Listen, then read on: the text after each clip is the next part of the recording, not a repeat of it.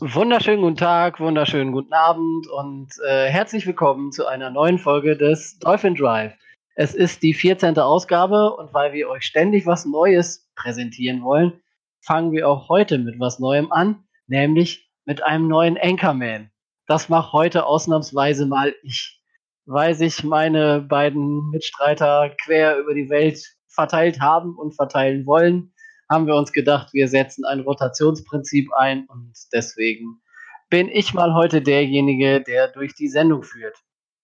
Ähm, natürlich mache ich das Ganze, wie schon gesagt, nicht alleine. Ich habe wieder dabei den Micho und den Rico. Ja, schönen guten Abend. Schönen guten, guten Morgen, Tag. wie auch immer. Genau, guten Morgen, moin, guten Abend, gute Nacht. Wann auch immer ihr euch das anhört. Je nachdem, in welcher Zeitzone ihr euch gerade befindet. Genau. Der, der eine ist kurz vor Russland, der andere äh, fast quasi. schon in den, quasi in den USA, der dritte, keine Ahnung wo. Irgendwo in der Bronx. Ja, der Westside. Auf, auf jeden Fall im Ghetto. Von daher oh, oh, oh. haben wir an Zeitzonen hier alles zu bieten. Weltklasse. Das sowieso. Ja, ihr merkt, es wird wieder lustig und humorig diese Woche. An News haben wir nach unserer Bye Week immer noch nicht so viel. Also ich würde euch jetzt als News nur auf, äh, mit auf den Weg geben, dass äh, der Antonio Garcia heißt er, ein Offensive Tackle, ein 25-jähriger, undrafted, äh, der vorher bei den Colts war, ähm, unser Practice Squad ergänzt. Aber ansonsten, Bye Week war bei uns halt nicht so viel los. Von daher würde ich, würde ich gleich sagen, lasst uns in den Roundup einsteigen und gucken, was letzte Woche in der Liga so los war. Und da das Michos Kategorie ist, würde ich sagen, großer Trommelwirbel. Micho, du darfst. Ja, und dann will ich direkt mal mit einem Spiel anfangen, ähm, das ich tatsächlich mir komplett angezogen, reingezogen habe. Und zwar war es die Niederlage der Cleveland Browns gegen die 49ers. Die haben ja 3 zu 31 verloren, stehen jetzt 2 und 3. Meine Frage an euch ist einfach, was ist mit Baker Mayfield los? Ich meine, ich habe eine persönliche Antwort darauf, aber ich würde gerne erstmal eure Antwort hören, Rico. Um, ähm, was mit Baker los ist. ähm, ja, äh, die O-Line ist nicht so stabil und er bekommt momentan relativ viel Panik. Oder sehr, sehr schnell Panik, verlässt sehr, sehr schnell die Pocket und wird dadurch halt ziemlich ungenau und versucht halt Dinge zu forcieren. Und forciert äh, in den letzten Wochen viel, viel, viel zu oft. Und dann passiert sowas, wie, wie jetzt, äh, wie es jetzt passiert ist. Beziehungsweise dann spielt er so, wie er ich glaube, letzte Woche war es wirklich gar nicht schlecht, aber sonst spielt er halt so, wie er diese Saison gespielt hat. Das ist nicht auf dem Niveau, wo, wo man ihn eigentlich schon gesehen hat. Und das ist das Problem daran. Okay, Tobi, in dem Zusammenhang habe ich einen Namen für dich, nämlich Kevin Seidler. Ja, der sagt mir was. Und äh, ich wurde ja im Vorgespräch schon aufgeklärt, äh, dass äh, der im Zuge des ähm, OBJ-Trades ähm, nach New York gewechselt ist und damit die ähm, O-Line der Cleveland Browns wesentlich schlechter ähm, nominell zu sein scheint, als das im letzten Jahr der Fall war.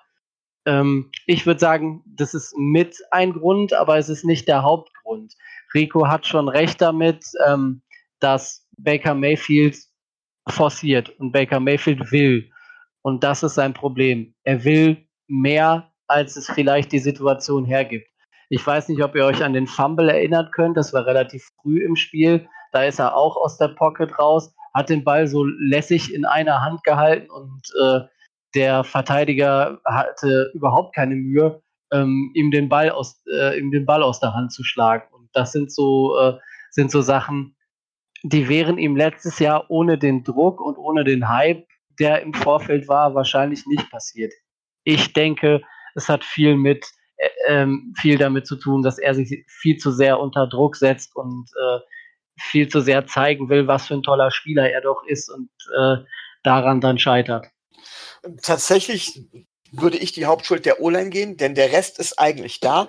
Und es würde natürlich meine These stützen, äh, dass auch ein guter Quarterback, denn das ist Baker Mayfield in meinen Augen, ähm, ohne eine solide O-Line ähm, normalerweise also nicht diese Zahlen auflegen kann. Vor allen Dingen nicht, wenn er ein Rookie oder so unerfahren ist. Tatsächlich gibt es da ein Gegenbeispiel. Ähm, Tobi, was würdest du sagen? Wer hat denn eigentlich von den besseren Teams mit die schlechteste O-Line? Wer von den besseren Teams mit die schlechteste, mit die schlechteste O-Line hat? Oh. Also ich würde ich würde ja jetzt mal irgendwie Dolphins sagen, aber das ist, das ja. eher. Also ich lasse wirklich die Bengals, die Dolphins, die Jets, die Redskins, die lassen wir einfach mal raus. Boah, lass mich, lass mich überlegen. Die von Kansas City ist, geht so. Also ich würde die jetzt nicht als super bezeichnen, aber die, die finde ich jetzt nicht so überragend. Okay. Rico, hast du eine, fällt dir ein anderes Team ein? Ähm, die Seahawks. Mit genau. Oh, die waren aber auch schon mal wesentlich schlechter. Also, also so ich muss sagen, ich finde die Seahawks immer noch, wenn ich sehe, wie unter wie viel Druck Russell Wilson steht. Und trotzdem, was der Kerl einfach abliefert, ist für mich tatsächlich besser als das, was Mahomes macht. Rico, das siehst du wahrscheinlich anders? Also es ist ja, äh, die, diese Woche geistert ähm, geisterte unheimlich viel bei Twitter rum, von wegen, was wäre, wenn Russell Wilson bei Kansas City spielen würde, wäre er nicht viel, viel krasser als Patrick Mahomes. Uff, hab ich gedacht. Ähm, hm, also ich sage mal so, das sind beides Elite Quarterbacks und beide haben ihre Vor- und Nachteile und ich glaube, also ich würde beide nehmen. Also für mich, für mich, für mich spielen die beide halt auf einem, auf einem Level, wo, wo nicht viele herkommen. Und es ist bei den beiden, kann man wirklich sagen, Tagesform abhängig, wer besser ist. Ähm, natürlich die größere Zukunft hat Mahomes, weil er einfach jünger ist. Aber von ihrem Können sind da beide auf einem richtig krassen Level, wobei Mahomes wahrscheinlich noch einen, insgesamt, wenn man ganze Karriere, eine ganze Karriere jetzt betrachten würde, vielleicht eine Stufe höher wäre. Aber gut, das sind immer hätte, wenn, weil verschiedene Spieler ja in diesem, es ist ja nicht nur der Quarterback und äh, ja, aber sonst, ich nehme beide mit Handkuss. Mhm. Tobi, was sagst du? Ja, also ich habe äh, beide Spiele gesehen von beiden jeweils komplett und äh, das, was Russell Wilson äh, da abgeliefert hat, das war schon äh, eine Demonstration dessen, dass wenn er so weiterspielt, es schwierig wird, äh, im MVP-Run an ihm vorbeizukommen, weil äh, allein ähm, der Touchdown-Pass zum Beispiel auf Tyler Lockett in ein Fenster rein, oh. das quasi null existent war. Also das war schon also allererste Sahne. Da habe ich äh, echt nur vorm Fernseher gesessen und gedacht, was? Das kann doch nicht wahr sein. Wie kann der den treffen? Vor allen Dingen, wie kann Lockett den noch im Feld bekommen? Weil das Fenster war ja dermaßen klein. Ne? Der stand ja quasi da hinten schon in der Ecke. Zwei Mann ja. um ihn rum und also, oh, oh, das war schon nicht schlecht. Apropos MVP. Ähm, es gab tatsächlich zwei Spieler an diesem Spieltag, wo man sich nur wirklich nur die Augen reiben konnte und nur sagen konnte so, wow. Und wenn es kein Quarterback werden würde, wären die beiden wohl Stand jetzt allein schon nach der Leistung vom letzten Wochenende im MVP-Rennen vorne mit dabei. Tobi, hast du einen Namen da für mich? Fällt dir da jemand ein? Also, ich habe jetzt nur, hast der Kyle Fuller von den Texans? Äh, Will Fuller? Äh, Will Fuller. Kyle Fuller ist ein anderer. Deswegen war ich mir jetzt nicht ganz sicher. Will Fuller hätte ich jetzt nicht dabei gehabt, wäre aber natürlich auch eine Alternative gewesen. Rico, hast du noch einen Namen? Ähm, mir fällt momentan, äh, da würde mir spontan CMC Christian McCaffrey von den Panthers einfallen. Das ist also, der, wo man sagt, der wäre im Moment die Nummer 1 als, als äh, Non-Quarterback-MVP, ne? Ja, es ist einfach ein Tier. Also er, er fängt die Bälle, er läuft mit den Bällen, also und spielt wenn, noch 98% der Snaps. Ja, das ist, also ich, ich, Isume und äh, Isume und Björn Werner haben das äh, äh, Hashtag Werbung in ihrem Podcast halt auch äh, immer wieder gesagt und sagen das seit dem ersten Spieltag. Der muss sich verletzen.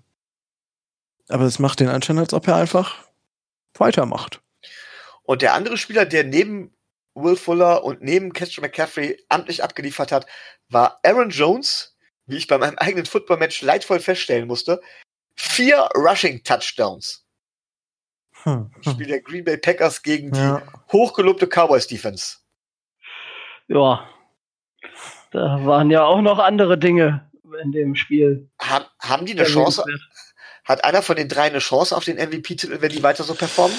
Rico? So, also ähm, schwierig. Also es kommt halt wirklich darauf an, wie weit, wie weit die Teams kommen. Und wenn die Panthers halt zum Beispiel es nicht in die Playoffs schaffen, wird Christian McCaffrey, selbst wenn er jetzt noch 100 Touchdowns macht, keine Chance haben. Also ich, ich könnte mir vorstellen, dass, aber ich bezweifle es, dass es dazu kommen wird. Tobi. Definitiv nein. Man muss sich ja mal überlegen, warum äh, Christian McCaffrey 98 Prozent der, der Snaps spielen muss und warum alles über den laufen muss. Eben weil bei, äh, bei seiner Mannschaft äh, der starke Gegenpart fehlt. Und sollte der denn mal irgendwann wiederkommen, dann äh, sieht das wahrscheinlich mit der, mit der Leistung auch etwas anders aus. Also ich kann mir nicht vorstellen, dass er das jetzt 16 Wochen in Folge runterreißen muss, weil das, da bin ich dann mit den beiden Run-Experten, das macht der Körper irgendwann nicht mehr mit, weil der ist ja so dermaßen, äh, der spielt, der, der kriegt ja quasi in jedem, in jedem Snap den Ball. Ja, Okay, ähm, dann habe ich tatsächlich noch eine letzte Geschichte. Wenn man sich so die Ergebnisse in letzter Zeit anguckt, fällt mir eins auf. Die AFC East ist angeblich das schlechteste, die schlechteste Division der, der NFL. Schon seit Jahren angeblich. Aber wenn ich mir das angucke, New England Patriots fünf Wins, Buffalo Bills vier Wins, New York Jets haben zwar null Wins, aber bei denen fehlt auch der Stammquarterback, okay.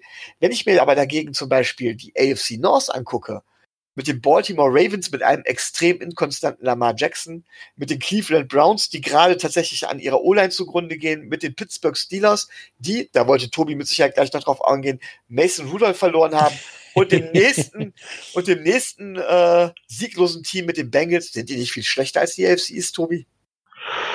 Ach, würde ich, würde ich jetzt, würde ich jetzt so nicht sagen, aber ähm, man merkt halt, äh, dass äh, dass ein Coach äh, in der AFC East zwei Teams äh, in den letzten Jahren gecoacht hat, die jetzt zusammen äh, null Siege haben. Äh, äh, ernsthaft, ist das wirklich Adam Gaze Schuld, Rico? Nein. die Frage ist, äh, ist schwierig. Also das Problem, also nein, aber es ist, was ist mit Adam Gaze? Was ist mit ihm? Ja, das frage ich mich im Moment auch. Das, das, das, ist, also, das war ja bei uns nicht anders. Und ja, eben, da, da, haben, da haben wir ja auch schon gesagt, ja, da kann er nichts für, aber weiß ich nicht, hat der irgendwann mal seine Seele verkauft für, für 20 Cent, die ihm zu viel fehlten für einen Kaugummiautomaten oder was? Ja, für die eine Saison mit Peyton Manning halt. Ich denke. Ja, für einen Super Bowl Ring mit Sam Darnold ist, äh, ist wohl schon zu spät. Also Nein. ich muss, ich muss sagen, ich bin ja eigentlich ein Gates-Befürworter gewesen. Er wackelt bei mir ganz, ganz stark, wenn ich sehe, was er bei den Jets macht. Aber auch da hat er wieder natürlich erhebliches Verletzungspech. Aber ähm, warum ich darauf so rumreite, ist Luke Falk, einer meiner erklärten Lieblingsquarterback. Man sieht, was der Spieler können könnte. Denn er hat eine ziemlich gute Accuracy, das hat er auch schon bewiesen. Ja. Ähm, er hat ein, er geht gut durch seine Progressions, auch das kann man erkennen. Aber er hat praktisch null O-Line. Das Playbook besteht halt nur aus Screens oder einfach, dass er den Ball einfach nur Ewigkeiten halten muss. Und so kommt er halt zu 10 Sex in seinem zweiten Spiel. Jetzt sind natürlich, muss man zugeben, Patriots und Eagles sind jetzt auch nicht gerade die leichtesten Defenses, auf die man treffen kann, aber trotzdem ist das schon sehr ernüchternd. Und eine große NFL-Karriere wurde da schon zunichte gemacht. Ja, wobei ähm, ich, äh, wenn ich, wenn ich über deine, die, die eigentliche Frage war ja, ob die AFC East die, die schlechteste Division ist. Äh, das war ja der Ausgangspunkt, oder? Richtig, genau. Ich halte ja äh, die AFC North für noch schlechter. Ich halte, das, das Problem ist, an dieser ganzen Diskussion, ich finde, das ist so albern. Das sagt man seit 100 Jahren wegen den Patriots, weil die gewinnen die ja immer. Ja, das ist richtig. Die Bills stehen 4-1. werden ganz, ganz stark für eine Wildcard in Frage kommen am Ende der Saison. Letzte Saison hatten wir keinen Wildcard-Teilnehmer, davor die Buffalo Bills, davor die Miami Dolphins.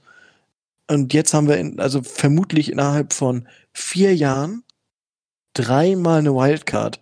Da kannst du mir, da kannst du meine Latschen an der Wand nageln, dass das die schlechteste Division in den letzten fünf Jahren gewesen sein soll.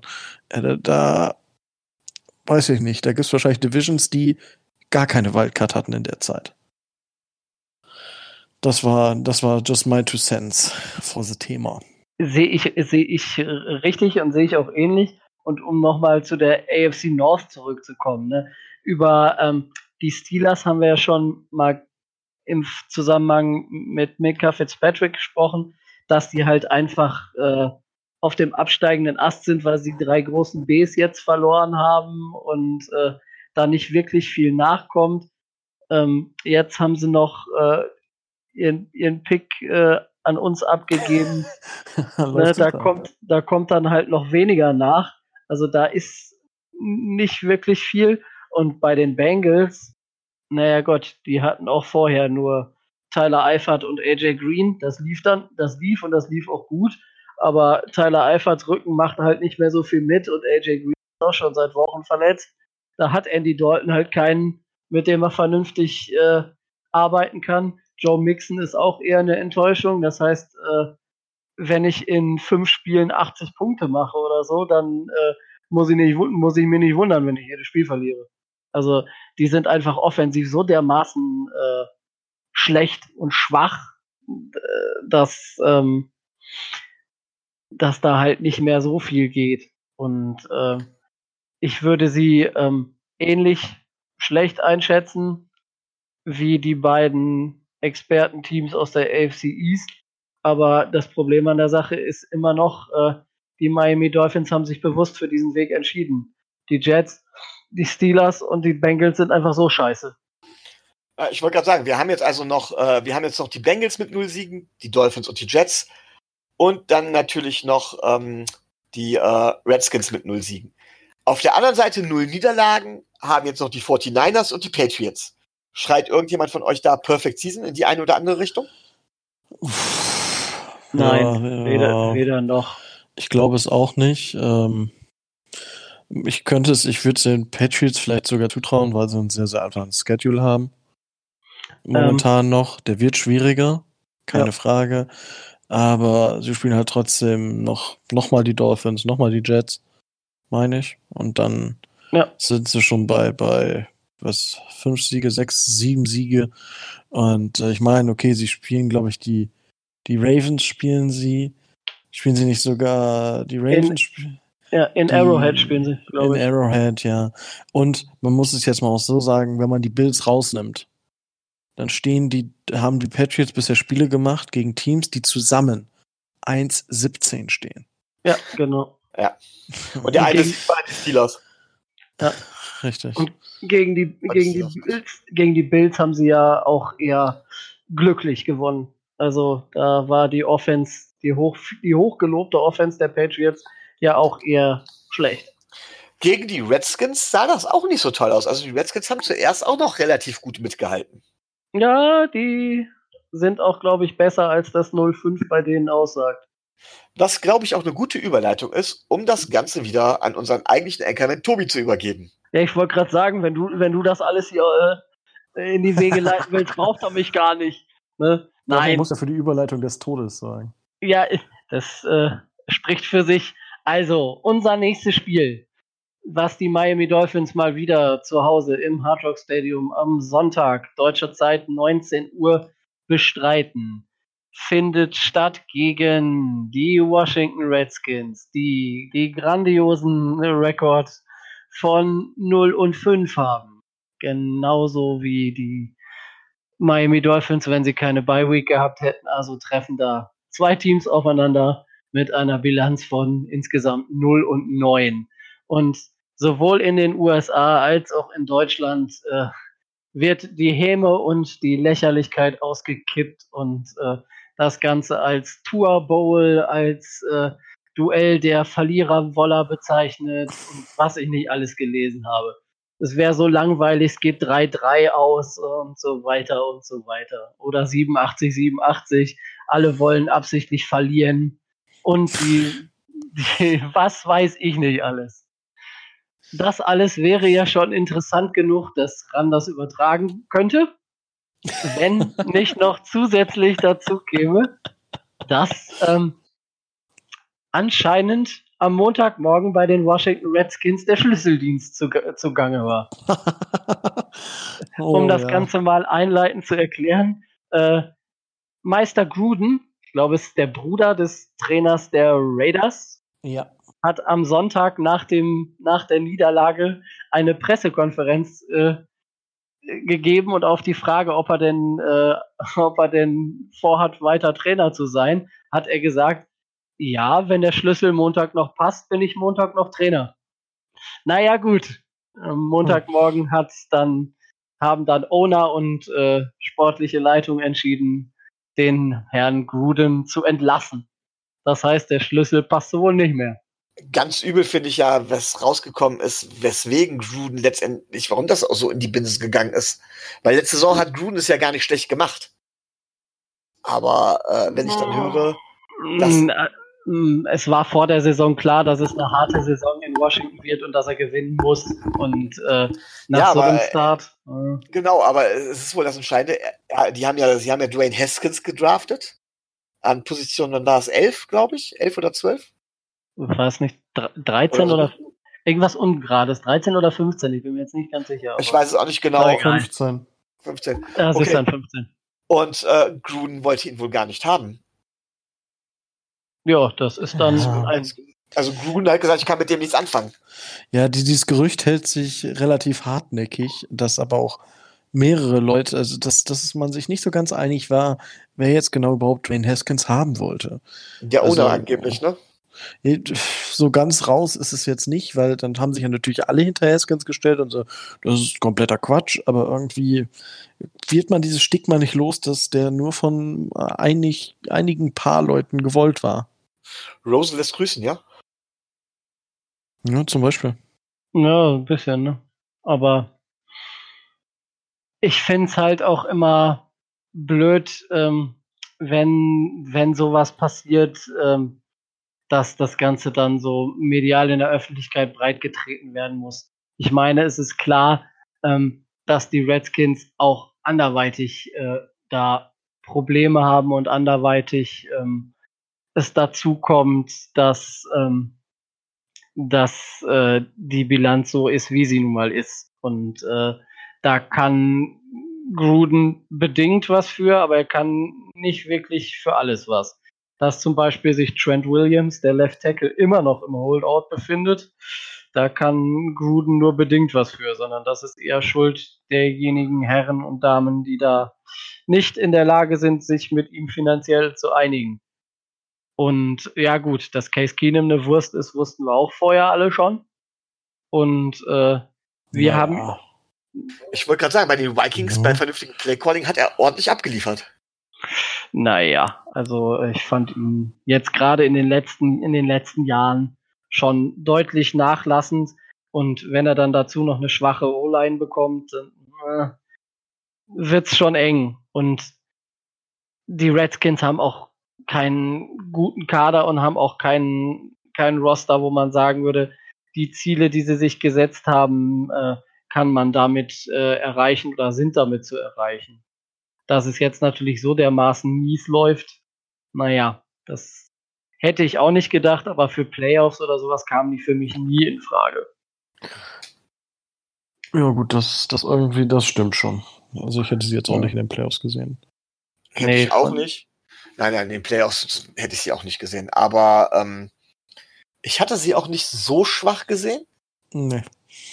Ähm, aber man muss ja sagen, dass, dass die Offense komplett auf dem Boden liegt hier. Sie haben ja vor zwei Jahren, glaube ich, Dar Darius Juice äh, gedraftet gehabt, den Running Back. Ja. Der von der Kreuzbandverletzung kommt, gar um. nichts bringt. Adrian Peterson wird kaum eingesetzt. Ähm, Darius Guys meinst du? Darius Guys, ja, ja. ja. Guys wird ausgesprochen. Ging nur um den Namen. Ja. Und ähm, äh, das Receiving Core der Redskins ist eine einzige Baustelle. Haben sie nicht jetzt nicht auch ihren ehemaligen First Round Pick da entlassen?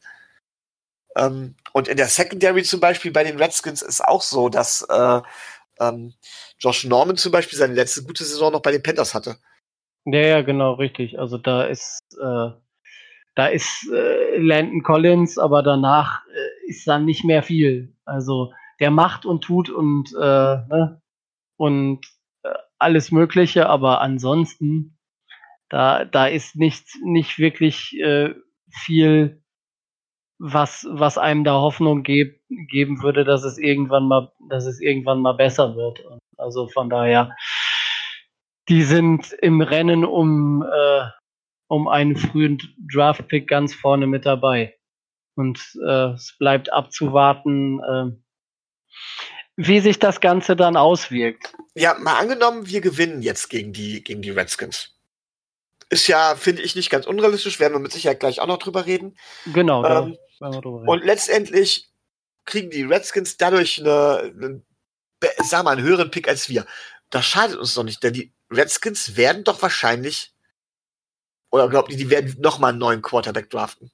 So Das ähnlich wie es ist- die Cardinals gemacht haben. Das ist die Frage, wen sie jetzt als, äh, als neuen äh, Head Coach holen, ob sie diese Saison überhaupt einholen oder ob sie äh, Herrn Callahan, den ehemaligen O-Line-Coach, äh, die Saison zu Ende sp äh, spielen lassen und äh, dann sich umsehen. Und dann muss man gucken, was mit Haskins passiert, ne? ob man, ob den, ob den der neue Coach haben will oder nicht ich meine, ihr habt es bei, äh, bei Rosen und bei Kyler Murray gesehen, wenn dann so ein äh, Cliff Kingsbury ankommt und dann da seinen Quarterback haben möchte, dann ähm, ist das so. Dann ist Haskins ganz schnell Geschichte. Und das muss man, das muss man abwarten. Also ich sehe die Chancen nicht gering momentan, dass sie einen neuen Quarterback picken. Das muss man, das muss man sehen, inwieweit das geht. Und ich meine, Dwayne Haskins, gut, er hat jetzt ein Spiel gespielt, aber das war so eher, wie ich letzte Woche schon gesagt habe, das war eher Petermann-Kategorie. Von daher äh, hat er jetzt nicht wirklich viel Werbung für sich machen können bis jetzt. Und naja, man wird sehen, wie die erste Halbzeit läuft und dann wird, muss man gucken. Aber dazu später sicherlich mehr. Ähm, als kurze Randinfo, die ich eben schon mal in einem Nebensatz gegeben habe, ähm, die Redskins haben sich also dazu entschieden, eine, interne Lösung zu nehmen, und zwar ähm, ihren O-Line-Coach zu promoten und dem interimsweise die Verantwortung für die Mannschaft zu übertragen. Der hat auch schon mal in den Jahren 2002 und 2003 die Oakland Raiders ähm, in also die, Raiders in den in, äh, Super Bowls geführt und hat auch Ahnung davon, was es heißt, Head Coach zu sein. Hat er nur jetzt schon die letzten 10, 12 Jahre nicht mehr gemacht. Von daher muss man gucken. Vielleicht geht ja ein Ruck durch die Mannschaft und sie gewinnen Sonntag, aber wenn wir gegen die nicht gewinnen, dann wird's echt haarig. Also ich finde das ja mit den, mit mit den Headcoach-Geschichten immer so witzig. Also der Headcoach ist ja für die grundsätzliche Ausrichtung verantwortlich. Und die Ausführung, der, Organis der, der koordiniert das im Prinzip alles nur. Und die Ausführung, die Execution und das Training und auch die Gameplans und so weiter machen eigentlich das komplette Trainerteam, beziehungsweise vor allen Dingen die äh, Koordinator. Und deswegen äh, glaube ich nicht, dass das jetzt so für dramatisch ist, dass er kaum Erfahrung hat. Oder dass er so lange keine Erfahrung mehr hatte. Im Gegenteil, das ist eigentlich eher, also beziehungsweise dass er so lange nicht mehr Headcoach war. Er muss ja nur koordinieren. Viel mehr, viel mehr Sorgen würde mir machen, dass die ganzen Koordinator noch da sind, die es ja schon unter Gruden verbockt haben. Ja, also ich sag mal so, so ein Headcoach-Wechsel ähm, jetzt innerhalb von einer Woche, man kann gewiss, man kann vielleicht die ein, zwei Sachen installieren, mehr aber wahrscheinlich nicht. Und da geht auch viel darum, die Jungs wieder aufzubauen und, und solche Geschichten. Das, das hat in den ersten zwei, drei Wochen ähm, ähnlich, also beim, beim Fußball ist es nicht ganz so komplex. Da, hat man halt nur ein, einmal elf Leute und nicht verschiedene verschiedene äh, Angriffs, also man hat verschiedene Angriffssysteme, aber jetzt nicht so komplex wie beim Football. Und da geht es dann auch hauptsächlich darum, dem, der Mannschaft einen neuen, neuen Wind einzuhauchen, neues Leben einzuhauchen. Und ich denke, das ist, was die ersten zwei, drei Wochen jetzt bei den Redskins entscheidend sein wird.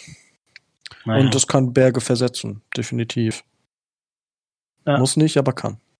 Also wovon man, äh, wovon man ausgehen sollte, weil das in PKs schon gesagt hat, ist, dass ähm, wahrscheinlich ähm, die Running Backs mehr zu tun bekommen werden. Also er möchte gerne äh, mehr laufen lassen und äh, dann wird der alte Mann, Adrian Peterson, der auch nur wirklich dieses Jahr bescheidenste Zahlen auflegt, ähm, wohl mehr, mehr und häufiger ran dürfen.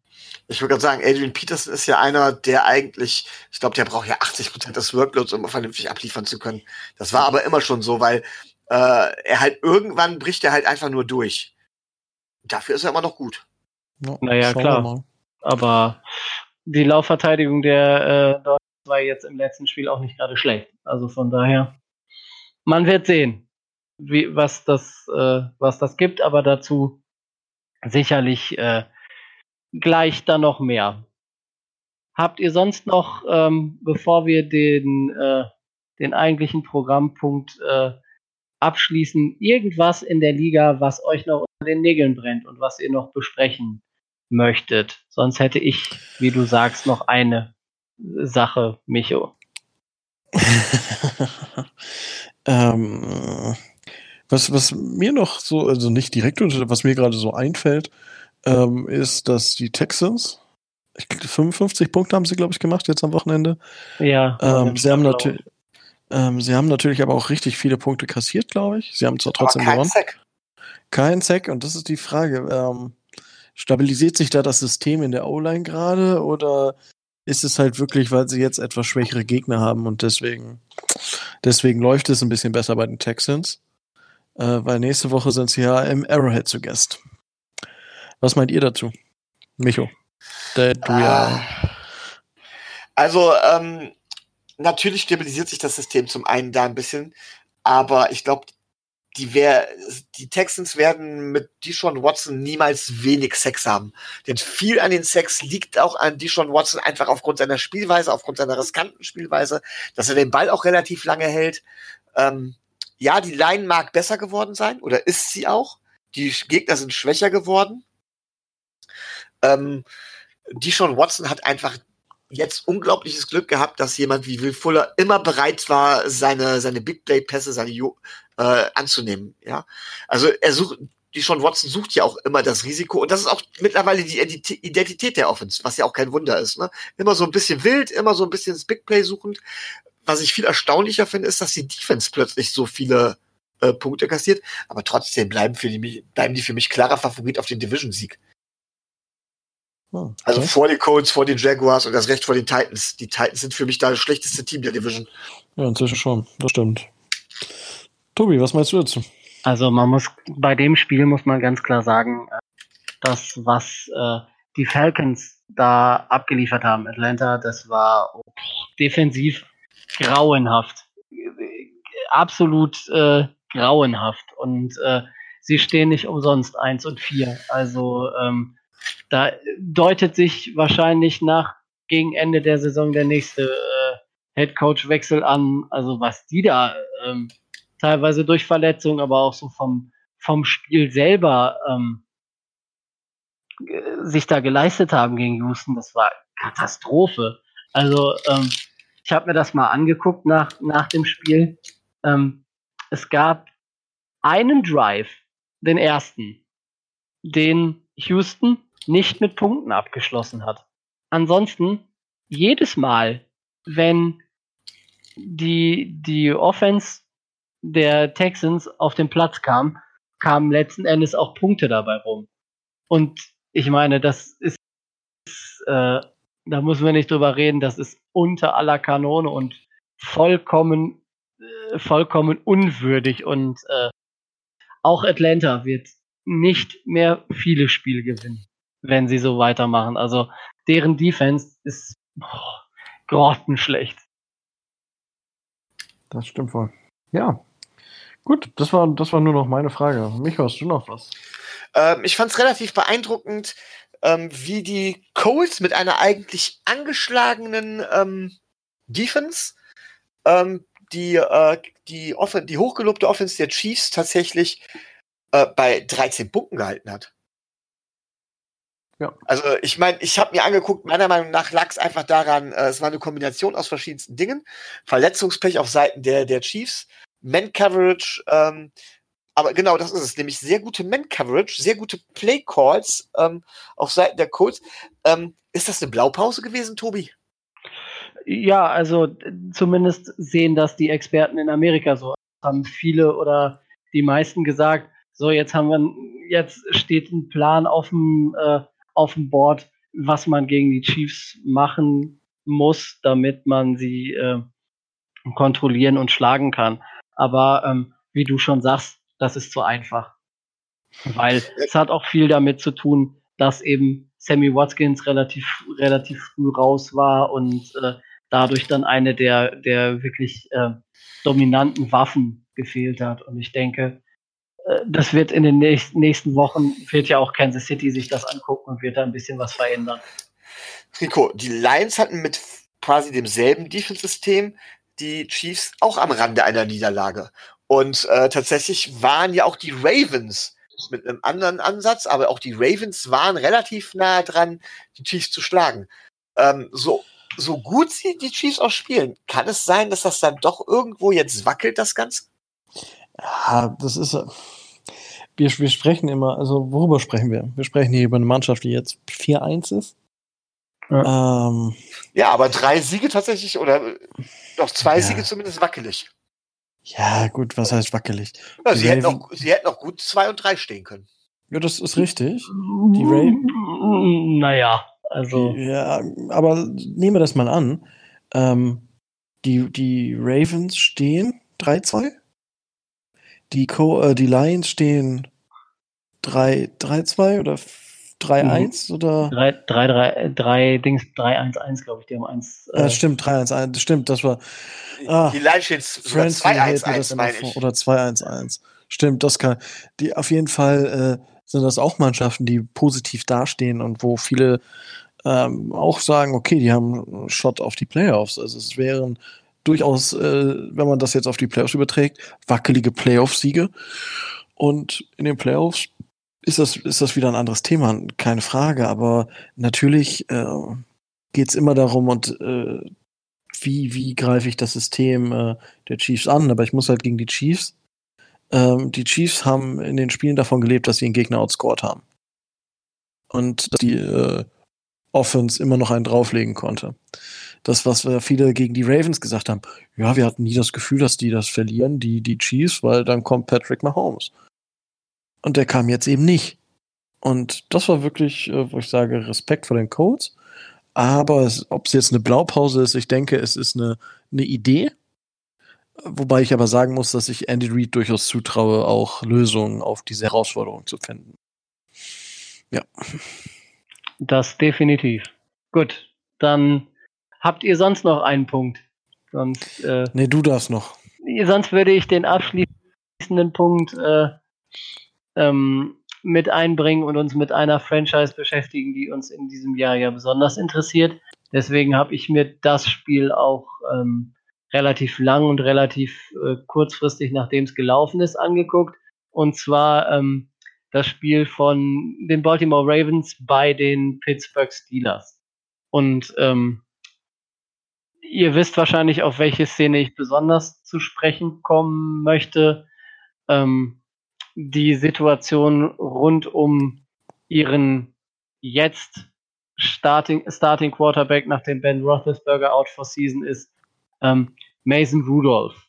Der hat einen Helmet-to-Helmet-Hit abbekommen und ähm, hat in der Luft schon das Bewusstsein verloren, ist dann mit dem äh, Kopf auf dem Boden aufgeschlagen und war minutenlang entweder bewusstlos oder total benommen. Ähm, meine Frage ist jetzt, diese ganzen Helmet-to-Helmet-Hits, über die haben wir, über die haben wir ja schon gespr gesprochen. Ähm, brauchen wir eine Regeländerung? Wie geht die Liga damit um oder wie sollte die Liga aus eurer Sicht damit umgehen? Vielleicht Rico zuerst, der hat ja nicht äh, so lange selber gespielt wie Micho. Meine äh, mehrmonatige Trainingserfahrung im Football, äh, also auf diese lange Karriere, die vielleicht, äh, vielleicht geht sie weiter, vielleicht noch nicht. Äh, man, man, ähm, man weiß es nicht. Richtig, aber es ist äh, dieses Helmet für Helmet ist manche Sachen äh, kannst du nicht äh, kannst du nicht direkt verhindern. Da knallt halt mal der Helmet an den Helmet. Ähm, besser, besser beschreiben können als ich, aber äh, besonders um im College nennt man es Targeting. Also wirklich, dass du versuchst, mit deinem Helm gegen den Kopf des Gegners oder halt gegen einen defenseless Player zu gehen. Und dafür werden im College, wenn du in der ersten Halbzeit die Strafe gegen dich kriegst, bist du das ganze Spiel raus. Und wenn du in der zweiten Halbzeit die Strafe kriegst, bist du die erste Hälfte im kommenden Spiel auch raus. Ähm, und, oder sogar insgesamt ein Spiel, sodass du erst im nächsten Spiel, im dritten Quarter oder im vierten Quarter äh, wieder rein darfst. Äh, das wäre gut, wobei man da auch sagen muss, das hat man, war sogar bei Run, bei, bei Run College, die übertragen jetzt auch jede Woche ein College-Spiel, mega cool. Da war auch eine Situation und der, der, das war, der, der Quarterback wollte einen Quarterback-Slide machen, also den Spiel, den Spielzug aufgeben, aber es war so ein richtig undefinierter Slide. Also da geht jeder Defense-Spieler nochmal hin. Gut, und dann wurde es als Hit gegen einen äh, sich nicht verteidigenden Spieler äh, geschrieben, Refs, auch durch Review.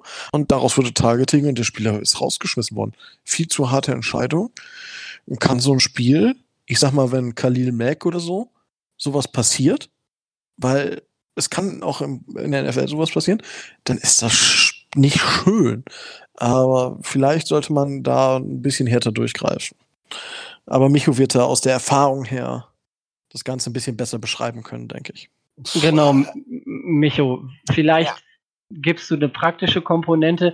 Ich hätte von dir gerne auch dass du vielleicht dann im Anschluss auch nochmal auf die Leistung ähm, von Devlin Hodges zu sprechen kommst, der ja, wenn Mason Rudolph wieder erwarten nicht aus dem äh, Concussion-Protokoll kommt, in der nächsten Woche wird starten müssen.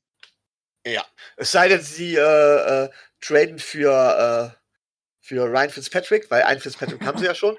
Oder aber sie haben ja jetzt erstmal aus dem Practice Squad promoted Paxton Lynch. Vielleicht tun sie ihn auch direkt in, äh, ganz als Starting Quarterback. Wer weiß.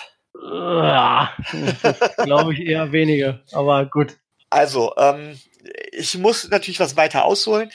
Äh, kennt man ja von mir nicht anders. Grundsätzlich Verletzungen sind scheiße. Niemand möchte dass ein Spieler verletzt wird. Kein Zuschauer möchte das und eigentlich sollte das auch kein Spieler wollen. Und was Rico gerade eben beschrieben hat aus dem College, das sogenannte Targeting, ist eigentlich schon fast eine klare Verletzungsabsicht. Ja. Und ähm, ich muss sagen, ich habe das im Training noch erlebt, das haben wir tatsächlich Machine Gun genannt. Das heißt, es wurde sich gegenübergestellt und dann hieß es ganz bewusst Helmet to Helmet. Das wurde trainiert, aber das wurde nicht trainiert, um im Spiel Helmet to Helmet Hits grundsätzlich zu setzen, sondern es ging darum, keine Angst zu haben davor, einen Helm, einen Helm abzukriegen. Also da wirklich in der Beziehung auch angstlos zu spielen, weil wenn man das Spiel mit Angst spielt, dann macht das keinen Sinn. Ja, es geht also nicht darum, von wegen jemanden bewusst, bewusst da zu treffen. Beziehungsweise, ähm, ich weiß noch, eins meiner ersten Trainingsspiele, da sollte ich einen Wide Receiver simulieren. Deswegen sage ich immer, ich spiele lieber Defense. Ich hau lieber, als dass ich gehauen werde. Ähm, aber dann war es tatsächlich so, ähm, man läuft halt quasi eine simulierte Line lang, stößt in eine Lücke rein und die Linebacker, das war eine Übung für die Linebacker, die mussten einen dann halt tackeln. Und ähm, ich war halt dementsprechend aufrecht nach vorne gebeugt dass der mich halt voll erwischt hat, der Linebacker. Und auch richtig am Helm. Und er sagte ganz klar, ich muss dich irgendwie kriegen. Und wenn du so weit vorne bist, willst du ja anscheinend den Helm haben. Und wenn du den Helm haben willst, dann kriegst du den. So, das ist schon mal das Problem eins. Also nicht immer ist es Absicht. Äh, und es geht auch nicht immer darum, ähm, nicht immer ist ein Helm, Helmet-to-Helmet-Hit auch automatisch eine Verletzung. Ich finde, wenn das noch weiter reglementiert wird, dann, man sieht das jetzt teilweise schon bei den Quarterback-Hits, äh, dann kannst du im Prinzip wirklich sagen, so von wegen, okay, wir ziehen auch im Spiel dem Quarterback ein nettes rotes Leibchen an und dann heißt es von wegen, der Quarterback darf nicht angefasst werden. Unglücke passieren. Jeder, der diesen Sport, diesen Sport ausübt, muss sich des Risikos bewusst sein. Und es ist auch richtig, dass das Risiko minimiert wird. Aber bitte nicht so weit, dass man den Kern des Sportes, das ist nämlich tatsächlich diese Taktik zusammen mit der Körperlichkeit, komplett, also die Charakteristik des Sportes komplett zu verändern. Ähm, das fände ich extrem schade. Und mir geht es mittlerweile schon zu weit. Ähm, auch Rico sagte gerade eben Defenseless Player. Ja, richtig. Wenn ein Spieler sich absolut nicht wehrt, äh, ganz klar macht, von wegen zum Beispiel ein Fair Catch angezeigt hat, als Quarterback eindeutig slidet oder sowas, hat man da wegzubleiben, wenn man nicht schon in dem Moment in der Bewegung war. Bei allem anderen glaube ich, dass die meisten nicht hingehen und versuchen, Spieler zu verletzen. Das war ja damals der Riesenskandal, als Leute da, als da Prämien für ausgelobt worden sind, dass Spieler verletzt werden sollen. Ähm, aber äh, einfach jetzt zu sagen, jede Berührung ist strafwürdig, finde ich extrem gefährlich. Also findest du, dass, äh, dass der Eindruck, dass solche Verletzungen oder solche Hits jetzt in dieser in den letzten Wochen gehäuft aufgetreten sind, eher eine scheinbare ein scheinbarer ja, Aspekt. Also es kann, es kann sein, dass sie gehäuft auftreten, ist meine Meinung. Das kann durchaus sein, das kann eine statistische Unregelmäßigkeit sein. Ich glaube aber, dass das Bewusstsein auch sehr stark mittlerweile geschärft ist durch die Regelungen, dass man es auch viel eher wahrnimmt und dass es viel eher thematisiert wird. Ja, ja. das auf jeden Fall. Mhm. Und wir, wir können ja einfach mal, äh, ich, ich habe die Szene ein paar Mal jetzt gesehen äh, aus dem Spiel der, der Steelers. Und pff, ich hätte auch nicht gesagt, dass es Targeting war. Also ich hätte, es wäre für mich jetzt vielleicht ähm, was, was, irgendeine Strafe gewesen, aber jetzt nichts irgendwie ein Targeting. Mit Passer oder sowas. Ja. Ja. Yeah. Lated.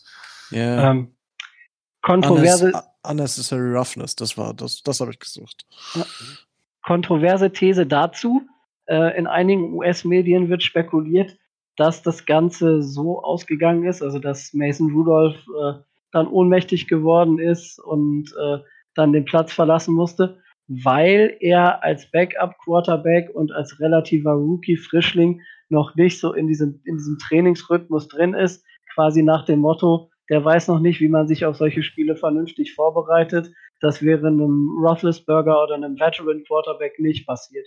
Habe ich in einigen ähm, US-Medien gelesen, dass, dass es da so eine, ähm, so eine Richtung gibt, die das mit als Argument aufführt. Was sagst du dazu, ähm, Micho? Halte ich für Schwachsinn. Also ganz ehrlich, ähm, ich glaube nicht, dass das an mangelnder Vorbereitung, an mangelnder Erfahrung sowas, sowas kann in dem Sport einfach immer passieren. Und da ist keiner vorgefeilt. Da ist auch ein Tom Brady nicht vorgefeilt. Der ja in letzter Zeit.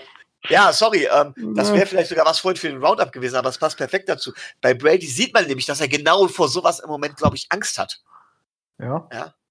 Es wirkt ja, so. Also, er hat zumindest bei, im, im Bildspiel da schon sehr äh, ängstlich und, gewirkt. Und Angst ist immer ein schlechter Ratgeber. Ja, auch für die Leistung. Und Mason Rudolph, aber auch Big Ben oder jedes Team, das eigentlich äh, relativ weit will, kann es sich nicht erlauben, ähm, dass der Quarterback da bei sowas oder dass ein Spieler generell bei sowas Angst hat. Richtig. Und ich halte es auch für Bullshit. Also naja, gut, also ich wollte es nur mal zur Diskussion weil, bringen, weil, weil ich gehört wenn, habe. Ja, das ist, äh, finde ich auch gut. Nur muss man sich ja mal angucken, wie die im, im College Football mal richtig weggesnackt werden. Und äh, da sind auch richtige, da, geht es manchmal noch ein bisschen rauer zur Sache. Da sind, da sind die Jungs vielleicht nicht ganz so trainiert wie, wie auf NFL-Niveau, weil sie vielleicht eine anderes, andere Art von Training oder so haben. Aber da werden die zum Teil auch so weggeschnetzelt. Da denkst du, da würde ich kein Auge mehr aufkriegen, wenn mich da so erwischen würde, wie, wie manch einer da erwischt wird. Apropos College und NFL-Niveau, dazu möchte ich von Rico am Ende der Sendung nochmal so drei, vier, fünf Sätze haben. Ja, okay. Vorher Zum Beispiel über seinen Lieblings-Running Back, der Andrew Swift. Ja, zum Beispiel. Den wir, zum Beispiel, den wir am besten, ja, das ist doch, das ist, ich meine, Badgers ja, Running Backs sind Lass uns doch da später drüber diskutieren. genau. Lass uns da später, sonst geht's Misch und Masch und das wollen wir doch nicht. Bevor wir zu den Badgers kommen, springen wir vom einen, ähm, vom einen Backup, Backup Quarterback Devlin Hodges, der seine Sache wirklich nicht schlecht gemacht hat, aber ähm, aus Dolphins Sicht Gott sei Dank nicht verhindern konnte, dass äh, die, ähm, ach Quatsch, die ähm, Baltimore Ravens, so heißen sie, in der Overtime gewon äh, gewinnen konnten, nachdem sich Mike Tomlin äh, nach gewonnenem Münzwurf zunächst für Verteidigen entschieden hat, was ich sehr spannend fand, aber im ersten Drive hatte er recht. Ja, zweiten, mutig, mutig. Ja, mutig, aber er hatte recht, aber im zweiten dann halt nicht. Ähm, so hat sich dann für den Draft-Pick, den die Steelers an uns abgegeben haben, dann eine weitere Verbesserung ergeben. Apropos Draft-Picks, da sind wir dann bei dem großartigen Spiel am Sonntag, was wie gesagt schon als der Tour Bowl bezeichnet wird, wo die, wo die Redskins mit 0-5 zu den Miami Dolphins mit 0-4 reisen. Und auf dieses Spiel wollen wir jetzt eingehen.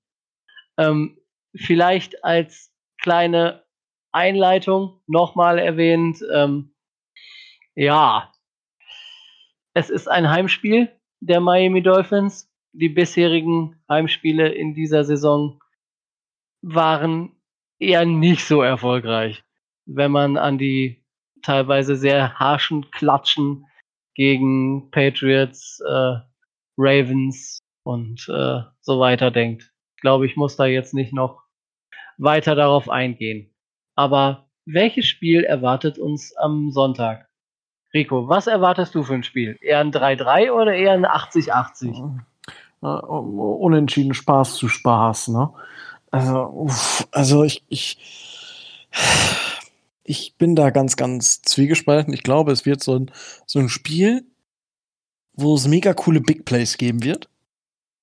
Ich glaube, das wird passieren auf beiden Seiten. Es wird ein ganz, ganz wilder Ritt. Ja, es wird Spielzüge geben, die, was, was passiert da gerade? Spielen die noch Football oder ist das schon, was weiß ich? Ähm, aber es wird auch, also ich glaube, es wird ein Spaß äh, für Leute, die es sich neutral angucken. Wird es vielleicht auch ein bisschen was zu lachen geben, aber ich, es könnte frustrierend werden für die Anhänger der Dolphins und der Redskins. Ja. Das ist also so, so grob umrissen, was ich erwarte. Ähm, um diese, diese Statistik mal oder um diese Meinung mal statistisch zu unterlegen, muss man auch sehen, ähm, dass äh, die Redskins geben 407 Yards pro Spiel ab und die Dolphins 472 Yards pro Spiel. Das heißt, ähm, das nährt schon die Tatsache, dass sowohl George Rosen als auch ähm, Jared McCoy, der wohl Quarterback starten soll, angeblich. Das weiß man jetzt mit dem neuen Head Coach nicht so genau. Man geht nur davon aus, dass es nicht Dwayne Haskins wird. Das hat wohl der, äh, der neue Coach schon gesagt, aber es wird wohl McCoy werden. Ähm, dass die beiden relativ viel Freiheiten haben, denn sowohl die Secondary der Dolphins als auch die Secondary der, Red, der Redskins war jetzt nicht so toll, muss man ganz ehrlich sagen. Auch da mal ein paar Zahlen. Da geben die Redskins 265 Yards knapp pro Spiel an äh, Pass ab und bei die Dolphins liegen unwesentlich unter 300. Also das ist schon das äh, die Zahlen äh, die Zahlen unterstreichen, dass es ganz schön wild hergehen könnte. Micho, was erwartest du oder mit welchen Erwartungen gehst du in das Spiel rein? Ähm, ja, also es wird bestimmt kein hochklassiges Spiel, dazu sind beide Teams zu schlecht das wohl. Was ich aber erwarte, ist, dass bei beiden Mannschaften sich die Spieler zerreißen. Ähm, zum Beispiel Josh Rosen, für ihn ist es die Gelegenheit, eine der wenigen Gelegenheiten der Saison, zu zeigen, dass er das Team, wenn es konkurrenzfähig ist, und das wird es gegen die Redskins eigentlich sein, wirklich führen kann. Ähm, Xavier Howard kann zeigen, dass er eben keine Loser-Mentalität aufnimmt, dass, äh, dass er sein Geld wert ist. Spieler aus der zweiten Reihe, auch wie zum Beispiel Mark Walton, ähm, auch ein Ken Belash, können jetzt zeigen, dass sie endlich, äh, ja, dass sie dass sie mithalten können. Wer will nächstes Jahr noch einen Vertrag haben? Das müssen unsere Spieler hier zeigen. Und das sieht bei den Redskins halt eben nicht anders aus. Von der erwarte ich, dass beide sich letztendlich zerreißen, wirklich zerreißen. Ich hoffe natürlich, bin ich ganz ehrlich, vielleicht werde ich jetzt auch von einigen Fans gesteinigt, aber ich hoffe, dass sich die Dolphins durchsetzen werden. Los, steinigt ihn. ich, ich, hoffe, ich hoffe, dass wir halt eben nicht 0-16 gehen. Meinetwegen, dass wir auch nur den Nummer äh, Number 2 oder Number 3 overall äh, kriegen.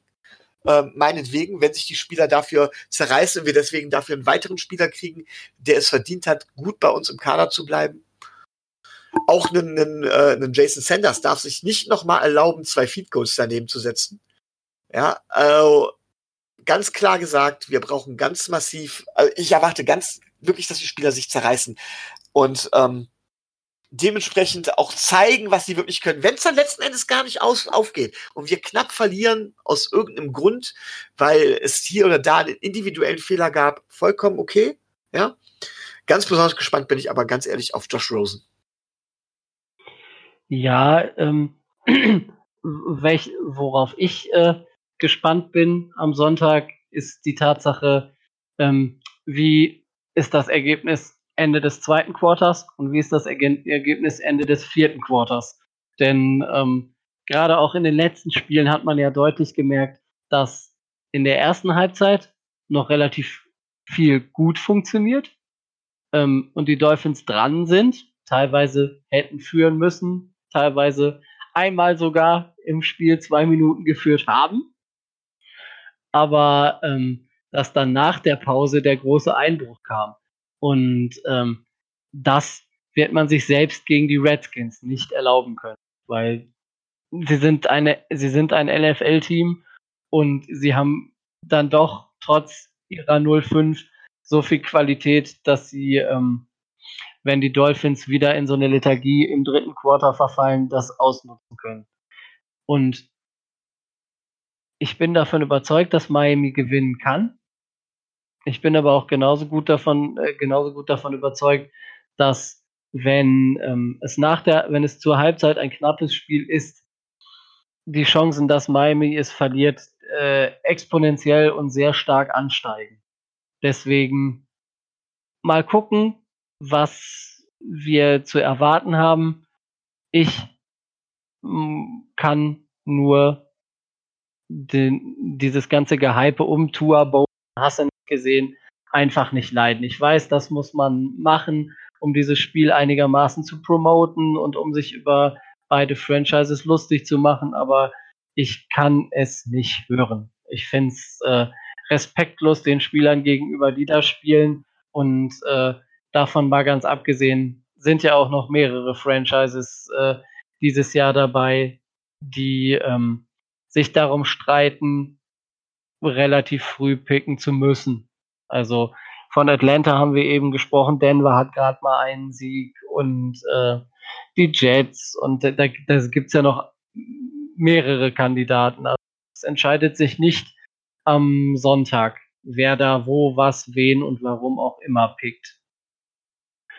Ähm, aber ich möchte dass, äh, diesen Begriff Tour Bowl zum Anlass nehmen, vielleicht so zum Abschluss ähm, unserer, dies, äh, unserer dieswöchigen äh, Haltung Rico nochmal zu fragen, wie sieht's denn momentan aus?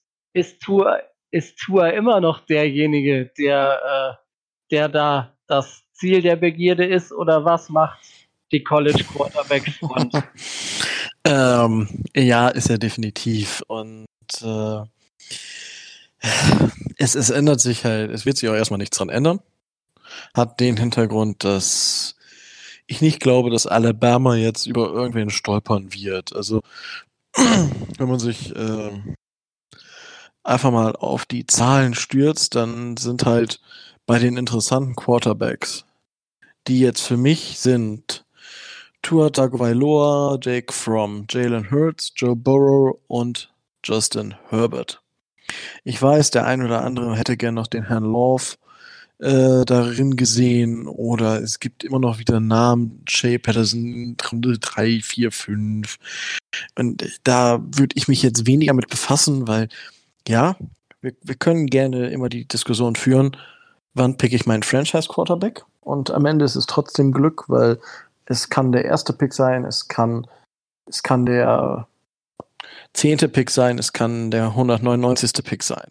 Natürlich. Auch wenn das, das passiert dir einmal im Leben ja, oder einmal in 100 Leben so ungefähr. Aber Jake Fromm und Tour sind jetzt die beiden einzigen zum Beispiel, die noch keine Interception geworfen haben. Wobei man da dann wieder sagen muss, Tour hat den Ball 148 Mal geworfen, Jake Fromm 111 Mal.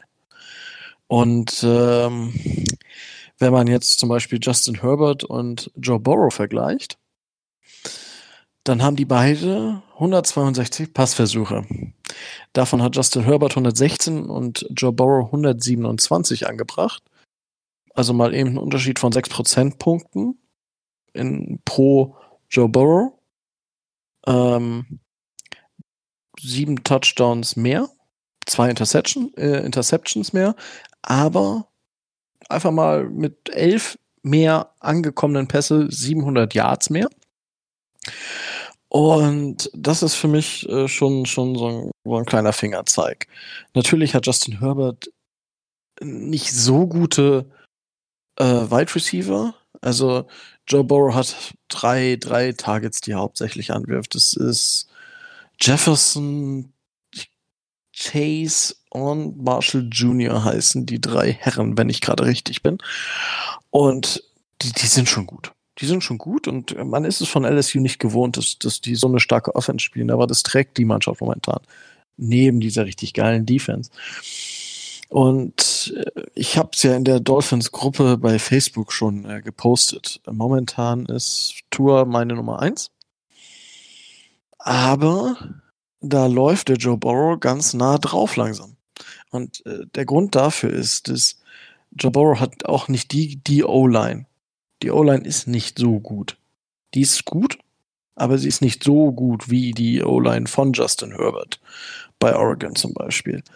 Und er, unter Druck agiert er nochmal eine Spitze besser als der Rest der Liga. Da ist er mindestens oder ungefähr auf dem Level von Tour.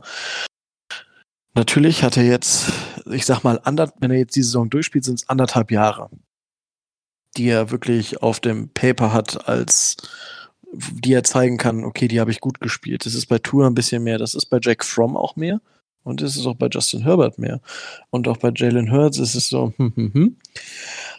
Aber, wie gesagt, für mich ist Tour 1, dann kommt Joe Burrow und dann muss ich sagen, dass Justin Herbert für mich momentan so ein bisschen abfällt, weil ich ihn aber auch nicht viel gesehen habe und äh, Jake Fromm ist, ist einfach sehr, sehr solide. Also Jake Fromm ist einfach, er, er tut, was er tut. Und das tut er nicht schlecht. Und Jalen Hurts überrascht viele. Ich habe damit gerechnet, weil es ist Oklahoma. So, da muss ja. man damit rechnen, dass der Quarterback durch die Decke geht. Und das tut er für seine Verhältnisse. Und aber der Unterschied ist da halt, er hat auch nur 109, in Anführungsstrichen nur 109 Passversuche. Das ist von den genannten am wenigsten. Jake Fromm mit 111, und äh, Justin Herbert und Joe Burrow haben halt 162. Da ist natürlich die, die statistische Auswertung ist ein bisschen aussagekräftiger. Und ja, momentan gehe ich mit, äh, mit Tour. Ich muss aber bei Joe Burrow auch sagen, ich weiß nicht, ob, ob, ob man dafür den First of All braucht oder den Third of All oder ob dafür nicht sogar der, der zehnte Pick reicht oder der ich weiß nicht, wann wir Marino gepickt haben damals. Wobei ich. ich 23, glaube ich. Ich will, ich will nicht Marino 2.0. Ich, ich will, ich will einen Tour Tagovailoa oder ich will einen Jaboro haben. Ja, also ich, ich bin da nicht so wie viele Fans. Äh, äh, der Marino, der Marino. So gern ich Dan Marino mag. Er hat das, er hat sein, sein Werk nie vollendet. Und das ja, ist halt, ja. Das, das, das muss man ihm nachsagen. Da, da, da werde ich auch für gehasst, glaube ich, bei uns in der, in der Community, dass ich das immer wieder auf den Tisch bringe. Aber ich will mal einen Quarterback, der auch executed. Und ich will einen Quarterback haben, der Ringe holt oder einen Ring zumindest.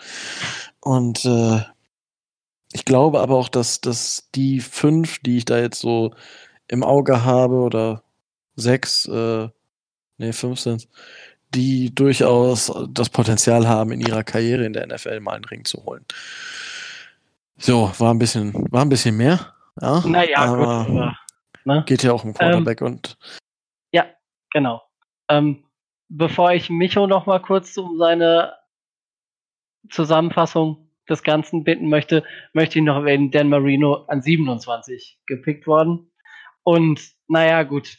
Wenn er einen Ring geholt hätte, wäre ich wahrscheinlich nicht mal Golf-Fan geworden. Wahrscheinlich nicht, aber mal das mal nur so nebenbei. Ähm, Micho, wie sieht denn deine Reihenfolge aus? Ja, also ich bin tatsächlich, meine Reihenfolge ist sehr im Fluss. Ähm, ich hatte vor der Saison ganz klar Jake Fromm auf 1. Das ist mittlerweile nicht mehr so. Tatsächlich ist es bei mir Herbert, der auf 1 ist. Ähm, einfach, weil ich finde die Stats halt nicht so aussagekräftig. Wenn ich mir ein College-Spiel angucke, geht es mir weniger darum, ähm, zu sehen, wie, wie viel Stats oder wie der genau executed, der, der, der Quarterback, ähm, sondern äh, tatsächlich, in was für eine Art von Offense spielt er? Wie, ähm, wie komplex ist die Offense? Wie scheint er das Ganze umzusetzen? Sehe ich irgendwie, wie er zum Beispiel, äh, ähm, ob er an der, an der Line of Scrimmage, ob er über Audibles agiert, all solche Dinge. Und da finde ich, hat Herbert tatsächlich allen anderen deutlich was voraus, wahrscheinlich auch aufgrund der Erfahrung. Er ist jetzt, glaube ich, sogar seit drei Jahren Starter. Äh, Im ersten Jahr war glaube ich, nicht direkt Starter, da bin ich mir jetzt aber nicht sicher. Und ich finde, das merkt man auch. Hinzu kommt, die haben alle ihre Skills. Also, ähm, die sind alle relativ genau, was ich sehr, sehr wichtig finde, wobei ich zugeben muss, dass ich mir Burrows wirklich nicht wirklich äh, äh, gut angeguckt habe. Ne? Das bekomme ich nur so am Rande mit. Ich rede jetzt eigentlich nur von den großen drei, sage ich jetzt mal. Tua, From und Herbert. Ähm, die sind alle relativ genau. Ähm, alle relativ athletisch. Tua hat von der Athletik vielleicht her sogar noch ein bisschen mehr drauf, hat vielleicht das größte Improvisationstalent. Also alle haben sie irgendwo ihre Stärken. Ähm, Herbert ist, äh, glaube ich, der klassischste, der klassischste gute Passer, reine Passer. Ja. Tua ist das beste Improvisationstalent und äh, From ist der coolste, weil er keine Fehler macht. Und was auch immer man da will, ich wäre mit allen dreien, würde ich ganz klar sagen, machen wir einen guten Griff. Wie es nachher in der NFL aussieht, wie das nachher in der, in der, in der NFL klappt, können wir jetzt sowieso nicht sagen. Das ist Spekulation. Da gibt es auch satt und genug Beispiele, wo trotz hervorragender Anlagen sowas gerade bei Quarterbacks nachher in die Hose geht. Ähm, mir persönlich gefällt hat von den Anlagen und von seinen Stärken her Herbert am besten. Aber ich glaube tatsächlich, das ist wirklich Geschmackssache. Ich weiß nicht. Und was man jetzt nochmal, da, da möchte ich nochmal drauf, es, es, wir, es gibt ja, man wird den Dolphins, sagt man ja, die Tanking for Tour nach. Ne? Und es, ist, es, es geistert jetzt ja auch durch die Social Media. Es gab ja bei den Colts Suck for Luck. Aber das, da möchte ich gleich auch gern was zu sagen. Aber ähm, vielleicht, vielleicht wollen wir das Gleiche sagen. Äh, es, ist, es ist halt witzig, weil sie sagen, das ist ja jetzt alles gescheitert. Es gab genau vier Jahre, in denen vier Jahre, in denen Andrew Luck durchgespielt hat, 16 Spiele gemacht hat. In diesen vier Jahren haben die Colts dreimal das, äh, dreimal die Divisional Round erreicht und einmal das AFC Championship Game. Also in jedem Jahr waren sie in den Playoffs. Und äh, wenn er jetzt nicht so dieses Pech gehabt hätte, dann wären die wahrscheinlich in zehn Jahren acht oder neunmal in den Playoffs gewesen, denke ich. Und äh, come on. Also was willst du mehr? Ne? So, also, das, das, also, äh, wir betreiben kein Tanking, auf keinen Fall, aber dass, äh, dass das nicht funktioniert, äh, an einzelnen Quarterback zu nehmen oder weit oben einen Quarterback zu nehmen, da gibt es auch genug Gegenbeispiele. Ja. Ja, mir geht's, mir geht's vor allen Dingen um diese Geschichte, dieses Tanking for Tour. Äh, ob man jetzt Tour für den Besten hält oder nicht, habe ich ja gerade eben schon gesagt, halte ich persönlich für Geschmackssache. Wird halt unser, muss unser Front Office letztendlich entscheiden. Ähm, dafür werden sie auch bezahlt. Aber es heißt bei allen immer so, ja, es ist doch klar, dass die Dolphins Tour nehmen. Und dann fragt man, wenn man fragt im Prinzip, warum? Ja, weil das sagen die doch schon seit zwei Jahren oder seit drei Ja. Jahren. Wollen. Nein, Ja, die Dolphins haben sowas nie gesagt. Armando Seguero, ein Journalist, hat diese Tanking for Tour Kampagne ins Leben gerufen. Und jeder, der jetzt behauptet, die Dolphins sagen das schon seit Jahren, und das sagen auch jede Menge Dolphins-Fans, jeder, der das behauptet, ist im Grunde genommen einfach nur dem, dem, dem erzwungenen Hype-Train eines Journalisten aufgesessen, einer Medienkampagne aufgesessen. Ja. Und da, das ist eine Ja. Geschichte, die mich halt fürchterlich aufregt. Wenn man Tour will, ist das auch vollkommen okay. Und wenn man seine Gründe dafür hat, Tour zu nehmen, ist das auch vollkommen okay. Aber zu sagen von wegen, wir nehmen Tour an eins, weil wir das immer gesagt haben, dass wir Tour an eins nehmen. Nein, sorry, dann heißt es, dann sagt direkt von wegen, wir nehmen Tour an eins, weil ich in den Medien bei, bei Armando Seguero gelesen habe, dass wir Tour an eins nehmen sollen. Und nicht, weil die Dolphins das gesagt haben. Das regt mich immer fürchterlich auf. Deswegen halte ich mich aus solchen Diskussionen bei Facebook grundsätzlich zum Beispiel raus, weil ich ganz genau weiß von wegen, dass das äh, sehr schnell sehr böses Blut geben kann.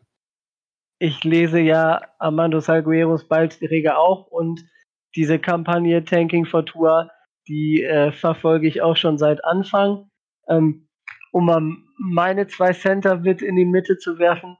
Ich schwanke ja derzeit etwas, weil ich nicht Tour als Lieblingsspieler habe und auch keinen Quarterback als Lieblingsspieler habe, sondern ähm, Jonathan Taylor, den Running Back von Wisconsin. Endlich wirst du vernünftig, Tobi. Oh, ja. Dazu darfst du was sagen, dazu darfst du was sagen, wenn ich fertig bin. Den picken wir garantiert nicht an, äh, an 1, 2 oder 3 oder so.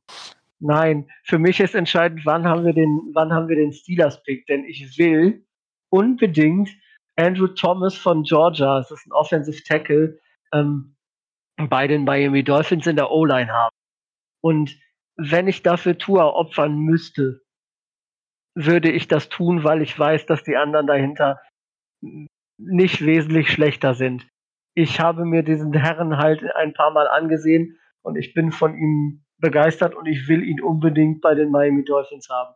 Wenn die Steelers jetzt Pick 3 haben und äh, wir unseren eigenen an 1, dann wird das wahrscheinlich sogar funktionieren. Aber ansonsten wird es schwierig, weil halt sowohl Tua als auch Andrew Thomas mit einigen anderen so in der Top 5 rumwabern und es passieren kann.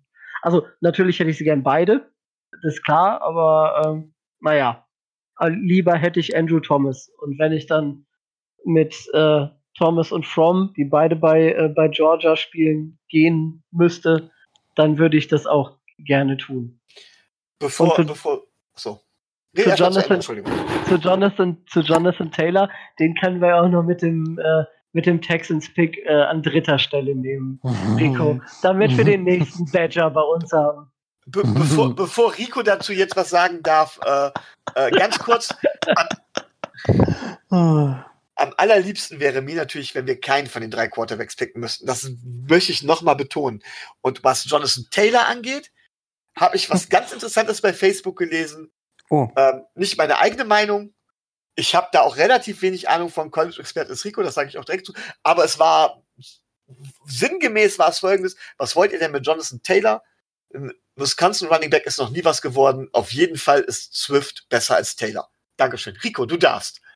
Ah, ja, das ist die Debatte, die du da aufwirfst, die kannst, da kann man drei Tage drüber diskutieren, weil es ist halt, wer ist die RBU, die Running Back University? Und ja, ich, also, hm, aus äh, Wisconsin Running Backs ist nie was geworden. Hm, I don't know. Also, ich weiß nicht. Ich, kennt, kennt ihr Melvin Gonn? Weiß ich nicht. Kennt, kennt ihn irgendwer? Ähm, Äh, es ist, ist doch so ein Spieler, der quasi äh, jetzt nur auf der Ersatzbank oder wenn der mal reinkommt, gerade im Genau. 30 Yards pro Spiel läuft oder so. Ne? Guck, guck dir doch mal die Statistiken von diesem Jahr an. wow. schlecht. schlecht. Mhm. Ja. Und äh, ja, es ist halt die Badgers, ja, das kann man so sehen, ähm, dass die Running Backs der Badgers vielleicht im College ein bisschen besser waren, als sie nachher in der in der in der NFL waren. Aber zum Beispiel ähm, hat äh, der Herr Taylor am letzten Spieltag, jetzt muss ich eben gucken, ich meine fünf Fünf Ja. Touchdowns? Ich meine, es meine auch, es wären fünf gewesen.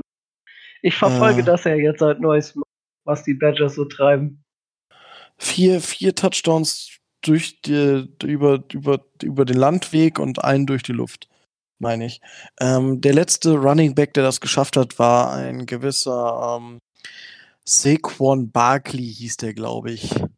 Wer? Ähm, ja, genau. Also, Guck dir mal dessen Stats in diesem Jahr, also vor der letzten Woche Ja, genau. Der ist ja noch schlechter. Ja, also, ich, ich kann verstehen, weil Wisconsin auch immer für eine sehr, sehr gute O-Line immer gestanden hat und dadurch natürlich ein, ein Running Back immens davon profitiert. Aber es ist nun mal auch so, dass Jonathan Taylor, wenn man sich anguckt, eine gewisse Übersicht hat. Das zum Beispiel, was ähm, das macht er nicht, nicht so krass wie Livian Bell, aber dieses, dieses nochmal kurz stoppen, dem O-Liner nochmal kurz am Arsch tätscheln, wo gehe ich jetzt lang, links, rechts, oder gehe ich doch mal weit über außen, das macht er auch. Und äh, ja, der Bursche muss jetzt gegen äh, Michigan State University und wird da vielleicht äh, die 5000, Mar äh, 5000 Yards Marke knacken. Er hat bereits die, die Marke von Melvin Gordon im letzten Spiel geknackt. Und es ist was im College, das hast du ja auch schon gesagt, Micho, es ist keine Garantie. Aber er hat an seinem Passing Game gearbeitet. Er hat jetzt schon zwölf Bälle gefangen für 114 Yards. So viel hat er in keiner anderen Saison gefangen. Und er, er zeigt die Saison nochmal eine, eine Effektivität, die er in den anderen Jahren nicht gehabt hat. Und ja, man, man kann die Meinung haben, dass das, wer, wer, wer, wer sind denn die Wisconsin Running Backs und Georgia Running Backs sind ja viel, viel besser, ja. Man kann da mal eine, overall eine, eine Statistik drüber machen. Momentan, aufgrund der Vergangenheit, werden die Georgia Running Backs vermutlich, vermutlich die Nase vorn haben. Da kann ich auch nichts verhehlen, aber nichtsdestotrotz halte ich Jonathan Taylor für ein absolutes Biest, wer ein absolutes Biest werden kann. Ähnlich, vielleicht nicht ganz so krass wie jetzt Saquon Buckley in den erst in seinem Rookie-Jahr oder aber von Christian McCaffrey hat auch keiner gedacht, dass er so, so durch die Decke geht. Aber, aber jetzt mal ganz im Ernst. Ähm, die Dolphins haben eine gute Erfahrung damit gemacht, Running Backs spät zu draften. Warum? Weil es immer wieder gezeigt wird, dass es darauf ankommt, dass man einen Running Back hat, der die Eigenschaften, die passenden Eigenschaften für das Run-System hat, die man spielt. Und nicht so sehr, dass er der Mörder-Alleinunterhalter ist. Und ist es da nicht ein bisschen zu viel äh, zu sagen, man gibt den First oder vielleicht sogar einen Second-Round-Pick äh, für einen Running Back ab? Reicht nicht Third Round oder Fourth Round vollkommen, um genau das zu bekommen? Ich würde sagen, nein, weil ich bin's leid, ewig mit diesen halbgaren Drittrunden- und Viertrunden-Lösungen durch die Gegend, äh, durch die Gegend zu schippern, die dann äh, einigermaßen was vernünftig können oder meinen, sie wären, weiß der Teufel was, wie, wie der J-Train oder was. Äh, ich will da jetzt endlich auch mal eine vernünftige Lösung haben, weil ähm, auch das kann ja einen Quarterback äh, entlasten. Wie ihr aber vielleicht merkt, um das Ganze jetzt mal wieder zusammenzuführen, sind wir ja schon mittendrin in den letzten Programmpunkt, den wir von letzter Woche noch übrig haben, nämlich eine erste Zusammenfassung des ersten Saisonviertels zum Thema Offense. Wir haben jetzt lange über Running Backs, Jonathan Taylor äh, und äh, DeAndre Swift äh, geredet. Ähm, Vielleicht steigen wir da bei den Dolphins äh, auch einfach mal ein. Ähm, Rico, wie hat dir das Running Game in den ersten vier Saisonspielen gefallen? Ja, das war also äh, das unser Running Game, das ist wie wie so ein guter Schiedsrichter.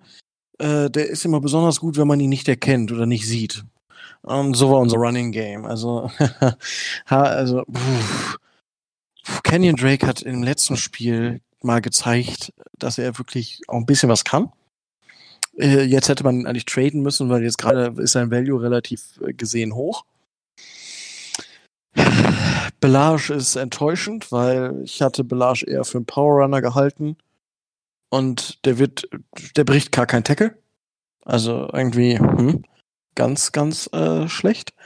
Und ja, dem Rest, Mark Walton hatte so ein paar Einsätze. Von unserem Fullback habe ich leider sehr, sehr wenig sehen dürfen. Da hätte ich, würde ich mir jetzt wünschen, dass da noch mal ein bisschen mehr kommt.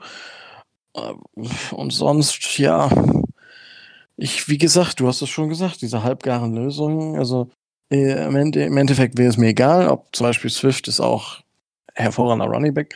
Ich bin halt ein, ein Badgers-Fan, deswegen Jonathan Taylor, aber ich habe momentan keine, keine, also momentan geht mir unser Running Game so ein bisschen auf den Zwirn. Also ich sehe, da, da sind alle ersetzbar. So. Das beschreibt ja. es vielleicht ganz gut. Micho, hast du einen Running Back äh, von, aus dem Dolphins Roster, den du für unersetzbar hältst? Ähm, leider nicht. Ich halte keinen Running Back bei uns für unersetzbar. Ich halte aber auch so gut wie keinen Running Back in der NFL für unersetzbar. Ähm, ich finde, dass wir, unser Running Back, unser Running Game ist schlecht, aber ich finde, dass wir das, das, dass das halt eben nicht allein an den Running Backs liegt. Ich glaube auch, dass sie unter anderem falsch eingesetzt werden, dass sie unter schlechtem O-Line-Play leiden und unter schlechtem Play-Calling. Insgesamt gesehen, ähm, Running Back kaum existent. Ich würde auch gern mehr von, äh, von äh, Fletcher Cox, äh, Chandler Cox sehen. Fletcher Cox, nee, schön wär's. Äh, von, Chandler, von Chandler Cox sehen. Ja, ähm, er wird viel zu selten eingesetzt. Er selbst hat nicht einmal den Ball bekommen, war also überhaupt nicht involviert. Ich sehe wenig, dass unsere Running Backs, wenigstens unsere Running Backs ins Passspiel involviert sind. Ähm, ich sehe wenig Play-Action, das mit den, äh, mit den Quarterbacks und mit den Running Backs gespielt wird, wenig Motions. Und dann äh, hängen die Running Backs meistens direkt in der Line fest, einfach weil auch keine Lanes geöffnet werden. Ähm, Kenyon Drake hat gezeigt, dass er kein schlechter ist. Caleb Belage hat nicht das gezeigt, was man von ihm erwarten kann. Ich denke, dass aber beide, also Kenny Belage vielleicht noch, Kenny Drake eher nicht, nächste Saison noch den, bei den Dolphins sind. Und deswegen gucke ich eher auf Walton, der seine Sache in Anbetracht der wirklich miserablen Umstände doch gar nicht so schlecht macht. Würde ich, würde ich auch sagen, und das sehen auch die, äh, die Experten so, dass äh, gerade Mark Walton, der ja mit einigem äh, Ballast und äh, mit einigen Off-Field-Concerns damals von den, ähm, von den Bengals erst gecuttet wurde und dann von Miami aufgenommen wurde. Ähm, ich denke schon, dass der die Chance hat, im nächsten Jahr dann weiter bei den Dolphins zu bleiben. Und ich würde mir wünschen, dass man, wenn man schon versucht zu testen, dann auch Mark Walton mal die Chance gibt, das zu sehen. Und ansonsten das mit den halbgaren Lösungen habe ich ja eben schon mal gesagt. Ähm, vielleicht ähm, erhören mich ja die Dolphins oder erhört mich Chris Greer und äh, versucht es mal mit einem Running Back, der entweder hoch aus der Free Agency kommt oder relativ früh gepickt wird, um eben da eine zweite Waffe neben dem Quarterback installieren zu können. Aber wie Micho schon erwähnt hat, ist auch das Running Game, so wie vieles andere auch, von der O-Line abhängig. Und dann hm. kommen wir jetzt zur O-Line. Ich bezeichne sie so. Ich weiß, dass Micho sie nicht so bezeichnet. Ich möchte euch auch bitten, das relativ kurz zu halten, weil ne, das, äh, wir könnten uns sonst drei Tage darüber unterhalten, wie schlecht oder wie wenig gut sie ist. Aber vielleicht hat Micho ja so einen leichten Silberstreif am Horizont schon erkennen können und möchte den mit uns teilen. Also von mir aus ähm, sage ich ganz klar, von den Leuten, die im Moment in der O-Line stehen, Michael Dieter vielleicht noch, vielleicht kann man auch noch ähm, unserem, äh, unserem Tackle Isaiah Prince noch eine Saison geben. Ähm, weil, ganz einfach, weil die in ihrer Entwicklung noch nicht fertig sind. Alle anderen haben in einer NFL-O-Line nichts zu suchen. Auch Jesse Davis höchstens als Backup. Fertig. Rico, ja, Kill, Kill, wir könnten jetzt auch noch über Kilgore reden, aber Kilgore, glaube ich, wissen wir alle, ist unterdurchschnittlich und wird, äh, sobald, ist auch und schon alt. vergleichsweise alt, vergleichsweise alt. Also ich finde, mit 31 ist man noch nicht alt, aber er ist vergleichsweise alt und äh, Ja, gut, für einen Sportler ist er alt. Sag doch Rico. mal Drake. Rico, würdest ja, du irgendwen Tom gerne Brady. behalten? ich? Äh, äh, nee. Also außer, außer Dieter. Außer Dieter und ähm, Prince. Ja, ja, gut, du fragst mich, wen ich behalten will, oder sagst du außer Dieter, außer Prince? Wen soll, wen, nimmst du noch wen raus? Nee, bei, bei Dieter, bei Dieter weiß ich, weiß ich, was Manager ist und äh, naja, ich denke, was, was wir gesehen haben, ist, dass, dass Dieter ein richtig guter Guard werden kann. Richtig, richtig, richtig guter Guard. Dass er nie im Leben Tackle spielen sollte. Das haben wir auch gesehen. Das tut weh. Das war unserem Quarterback. Und Prince hat seine Sache nicht schlecht gemacht. Ähm, wäre vielleicht eine Möglichkeit für den weiter zu behalten. Even Böhm wäre für mich nochmal Richtung, Richtung Backup. Und ja, Center brauchen wir auch einen neuen und dann halt noch einen neuen Tackle. Und dann, und halt den, und vielleicht Ben Scherf als, als Guard aus der Free Agency. ähm, das, das wäre schon cool. Also ich sag mal, wenn wir Dieter Scherf auf, auf Guard haben, äh, Isaiah Prince auf Tackle, noch ein, dann Andrew Thomas zum Beispiel und, oh. und Tyler Biage. Äh, ich meine, dann haben wir auf einmal da eine, eine O-Line stehen, aus der in ein paar Jahren wirklich also eine, eine Elite O-Line werden kann. Und dann sehe ich uns auf einem guten Weg. Momentan, wie gesagt, ne? es ist wie es ist. It could wie it could. Ja, ich hätte, ich hätte genauso wie du auch noch die Einschränkung äh, mit, mit Evan Böhm vielleicht einen erfahrenen äh, Backup noch, noch behalten, noch behalten sollte, aber muss man halt auch sehen, die O-Line wird vor Sonntag wahrscheinlich wieder äh, durcheinander, weil äh, ähm, jetzt Jesse Davis wieder einigermaßen äh, hergestellt ist, dass er eventuell spielen kann. Ähm, und ähm, da wird sich dann wieder ein Teil verändern. Klar hat ähm, haben Böhm und ähm, Isaiah Prince zusammen in der ersten Halbzeit gegen die Chargers gezeigt, dass sie rechts was frei blocken können und ähm, Drake konnte das auch mehrmals gut nutzen, aber wie jetzt die O-Line am Sonntag tatsächlich aussieht, das wird das Geheimnis von Herrn de Guglielmo bleiben. Und ich meine, wir haben jetzt ähm, erst äh, knapp Mittwoch, das heißt Dienstag, Dienstagnacht, in dem wir ja, das hier schon, aufzeichnen. Ist schon, ist schon Mittwoch.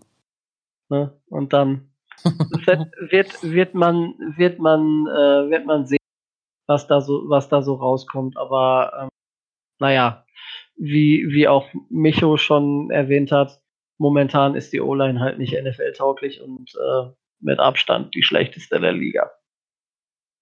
Gut.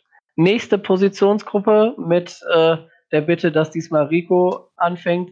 Rico, wie bist du mit äh, den Tidans zufrieden, die wir im Roster haben? Oh, jetzt wird Micho mir, mich gleich hassen oder er wird mir manisch widersprechen. Ähm, äh, ich bin nicht so zufrieden, wie ich zufrieden sein könnte. Man hat mit Jiziki es nicht geschafft, äh, ihm das Blocken in, in der Pass Protection beizubringen. Bis jetzt. Man, es wird, wenn nur noch in der nächsten Saison klappen, er ist dann halt ein sehr, sehr großer Receiver. Und da kann man vielleicht noch wirklich einiges rausholen in der Red Zone mit ihm man sieht es ja auch manchmal, wenn die Bälle, die er dann kriegt, das ist ja auch gar nicht schlecht, aber es ist halt, ja, anscheinend gehört das Blocking doch dazu. Durham Smythe oder Smithy oder wie man ihn nennt, macht sein Ding wirklich solide, wirklich nicht schlecht. Und ja, Nico Leary ist okay, ist halt ein Mann alter Schule. Und ja, wir haben Tight Ends, aber man könnte sie, also man, man versucht Jiziki so gut wie möglich einzusetzen, aber ja, am Ende muss man vielleicht wirklich sagen, dass es vielleicht andere Tight Ends in dem Draft gab, die, die man an der Stelle vielleicht hätte eher picken können. Mehr mag ich dazu gar nicht sagen. Ja, da du, da du äh, den Micho gerade auch mit ins Boot holst, kann Micho vielleicht auch nochmal sein, seine Meinung kundtun. Ja, ich bin ja überrascht, denn wir hatten äh, auch bei Facebook hatten Rico und ich die Diskussion ja schon mal. Ich bin der Meinung, dass halt zu einem kompletten Tight End einfach das Blocking dazugehört. Wenn er nicht blocken kann oder du ihn im Blocking nicht einsetzen kannst, ist er auch kein guter Tight End. Allein schon aus dem Grund, ähm, weil du dann ausrechenbar wirst. Ähm, Gesicki ist tatsächlich keiner, den man in 11 Personal äh, oder in 21 Personal, meine ich, nutzen kann. Anders sieht es vielleicht aus in 12 oder 22 Personal, also mit zwei, Tight, zwei oder mehr Tight Ends vielleicht sogar, weil er dann halt die Schwächen ausnutzen kann, man nicht genau weiß, was man macht. Allerdings auch als, als Receiver wird er noch zu wenig eingesetzt. Ähm, ich halte tatsächlich im Moment unseren besten, für unseren besten Teil Nick O'Leary. Ähm, auch Durham Smicey macht seine Sache solide, aber das ist jetzt keine Positionsgruppe, wo wir sagen können, von wegen, äh, hey, wir entscheiden äh, damit Spieler alleine oder wir befinden uns damit im oberen Drittel. Das ist mit ein bisschen Glück sind wir am Rand des oberen Drittels, wenn sich Michael Sick und Durham Smicey noch ein bisschen entwickeln. Da sollte tatsächlich irgendwann noch mal ein guter Allround Quarterback, äh, Quarterback, sag ich schon, Tight End. Tight End. Wie, wie, wieso wir traden für Cam Newton und machen aus ihm Tight? Äh, würde passen oder wie? Nee, er kann ja auch nicht blocken. Ja, das, das bringen wir Ja. ihm dann bei. Äh, Genauso wie bei Gesicki, ne? Das Ja. ihm beibringen. Nein, also ähm, die Frage wollte ich ehrlich gesagt auch äh, nochmal stellen. Die, gen, genau dir, Micho, die du mit deinem letzten Satz jetzt vorweggenommen hast, ob wir irgendwann da nochmal tätig werden, weil gerade in der Free Agency äh, hätten wir ja die Möglichkeit, da vielleicht auf der Position auch noch was zu tun. Würde ich, würde ich für gut halten. Also vor allen Dingen, weil es, Entschuldigung, Tobi, wenn ich hier da ins Wort falle, Doch, aber gerade du sagst ja auch gerne mal so von wegen, hey, wir haben genug Geld, um in der Free Agency zum Beispiel auch einen O-Liner oder sowas zu holen, wo ich ganz klar sage, die Spieler, die uns, die wir wirklich bräuchten oder die uns wirklich nach vorne bringen würden, sind in der Regel nicht in der Free Agency. In der Regel funktioniert es halt nicht. Aber Tight Ends, die kann man durchaus kriegen. Und vielleicht sollten wir da tatsächlich einiges äh, auch rein investieren und uns einen guten Allround Tight End in der Free Agency zulegen. Wer ist auch so auf dem Markt? Wenn ich muss, ich bin, weil ich hab's nicht auf dem Schirm, wer da so. Ich tatsächlich auch nicht, aber äh, Boah, müsste ich jetzt gerade mal eben nachgucken, Mist. aber Ich dachte, ich dachte, Ja. ich könnte mit der Frage jetzt so richtig punkten, dass einer vorbereitet wäre. äh, reichen wir vielleicht bei, bei Tight Ends nicht, nee, aber reichen, reichen wir vielleicht beim nächsten Mal nach. jetzt habe ich es gleich. Na, das geht ja, Ja. relativ, geht ja relativ sonst, schnell. Sonst, äh, zum Thema Tight End, um mal ein bisschen Zeit zu überbrücken. Rob Gronkowski wird bei Fox wohl als Co als Analyst für ein paar Spiele diese Saison. Ja, klar, ja, zur Verfügung klar. stehen. Ah. Äh, riesen, riesen, riesen Überleitung von dir, ähm, äh, Rico. Das wäre nämlich noch etwas, was ich mit euch am Ende noch diskutieren wollte. Jetzt fällt es mir nämlich wieder ein, von wegen, von wegen Tidance und so. Ähm, ja, über, das, über die Quarterback-Situation bei Miami haben wir ja schon lang und breit diskutiert und ich denke, da müssen wir in unserem Offense, äh, in unserem, unserer Offense-Zusammenfassung nicht noch gesondert drauf eingehen. Wir sind da ja heute schon mal drauf eingegangen und haben es die letzten Wochen auch immer erwähnt. Von daher können wir das Thema Tight Ends nutzen, um zu einer abschließenden Bewertung oder einer abschließenden Frage überzugehen. Ähm, denn nächstes Jahr Tight End Free Agent wird neben zum Beispiel einem Eric Ebron, der jetzt der bei den Coles ist, ähm, einem zum Beispiel Charles Clay, der jetzt bei Arizona ist, der vorher auch mal bei uns war, einem Hunter Henry von den Chargers, der Free Agent wird, einem etwas älteren Darren Fells von den Texans, der Free Agent wird, auch ähm, Tyler Eifert von den Bengals.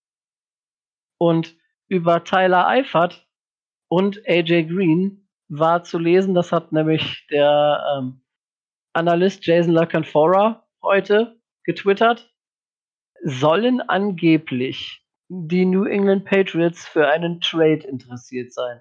Sowohl ähm, an Tyler Eifert als auch an AJ Green, um die eigenen Lücken, die zum Beispiel Antonio Brown und Benjamin Watson hinterlassen haben.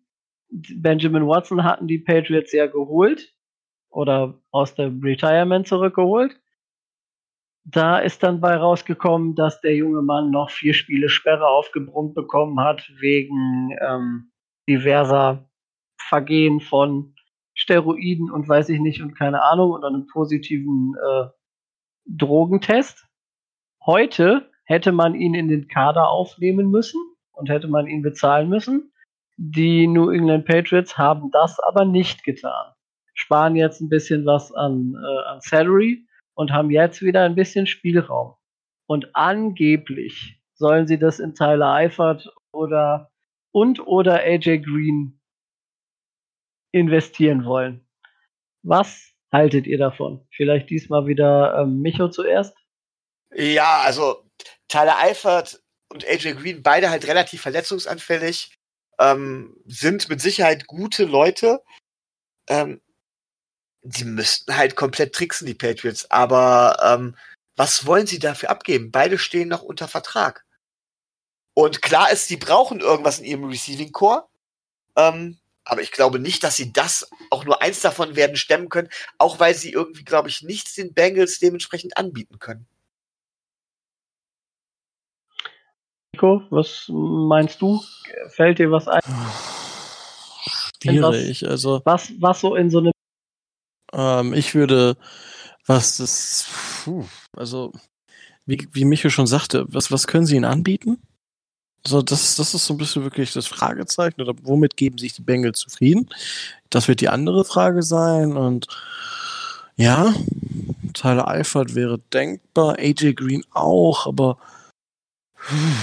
gehen die wirklich, also bei Tyler Eifert könnte ich es mir noch mehr vorstellen als bei AJ Green, aber hm, schwierig. Also ich sehe, ich sehe erstmal noch keinen von beiden da, wobei ich, ich könnte es mir vorstellen, aber äh, mit ein bisschen Bauchschmerzen. Es wären sicherlich Verstärkungen, aber was gibt man am Ende dafür ab? Also ich weiß nicht, ob, ob man da auf einen Deal kommt. Das, das ist für mich die größte Frage.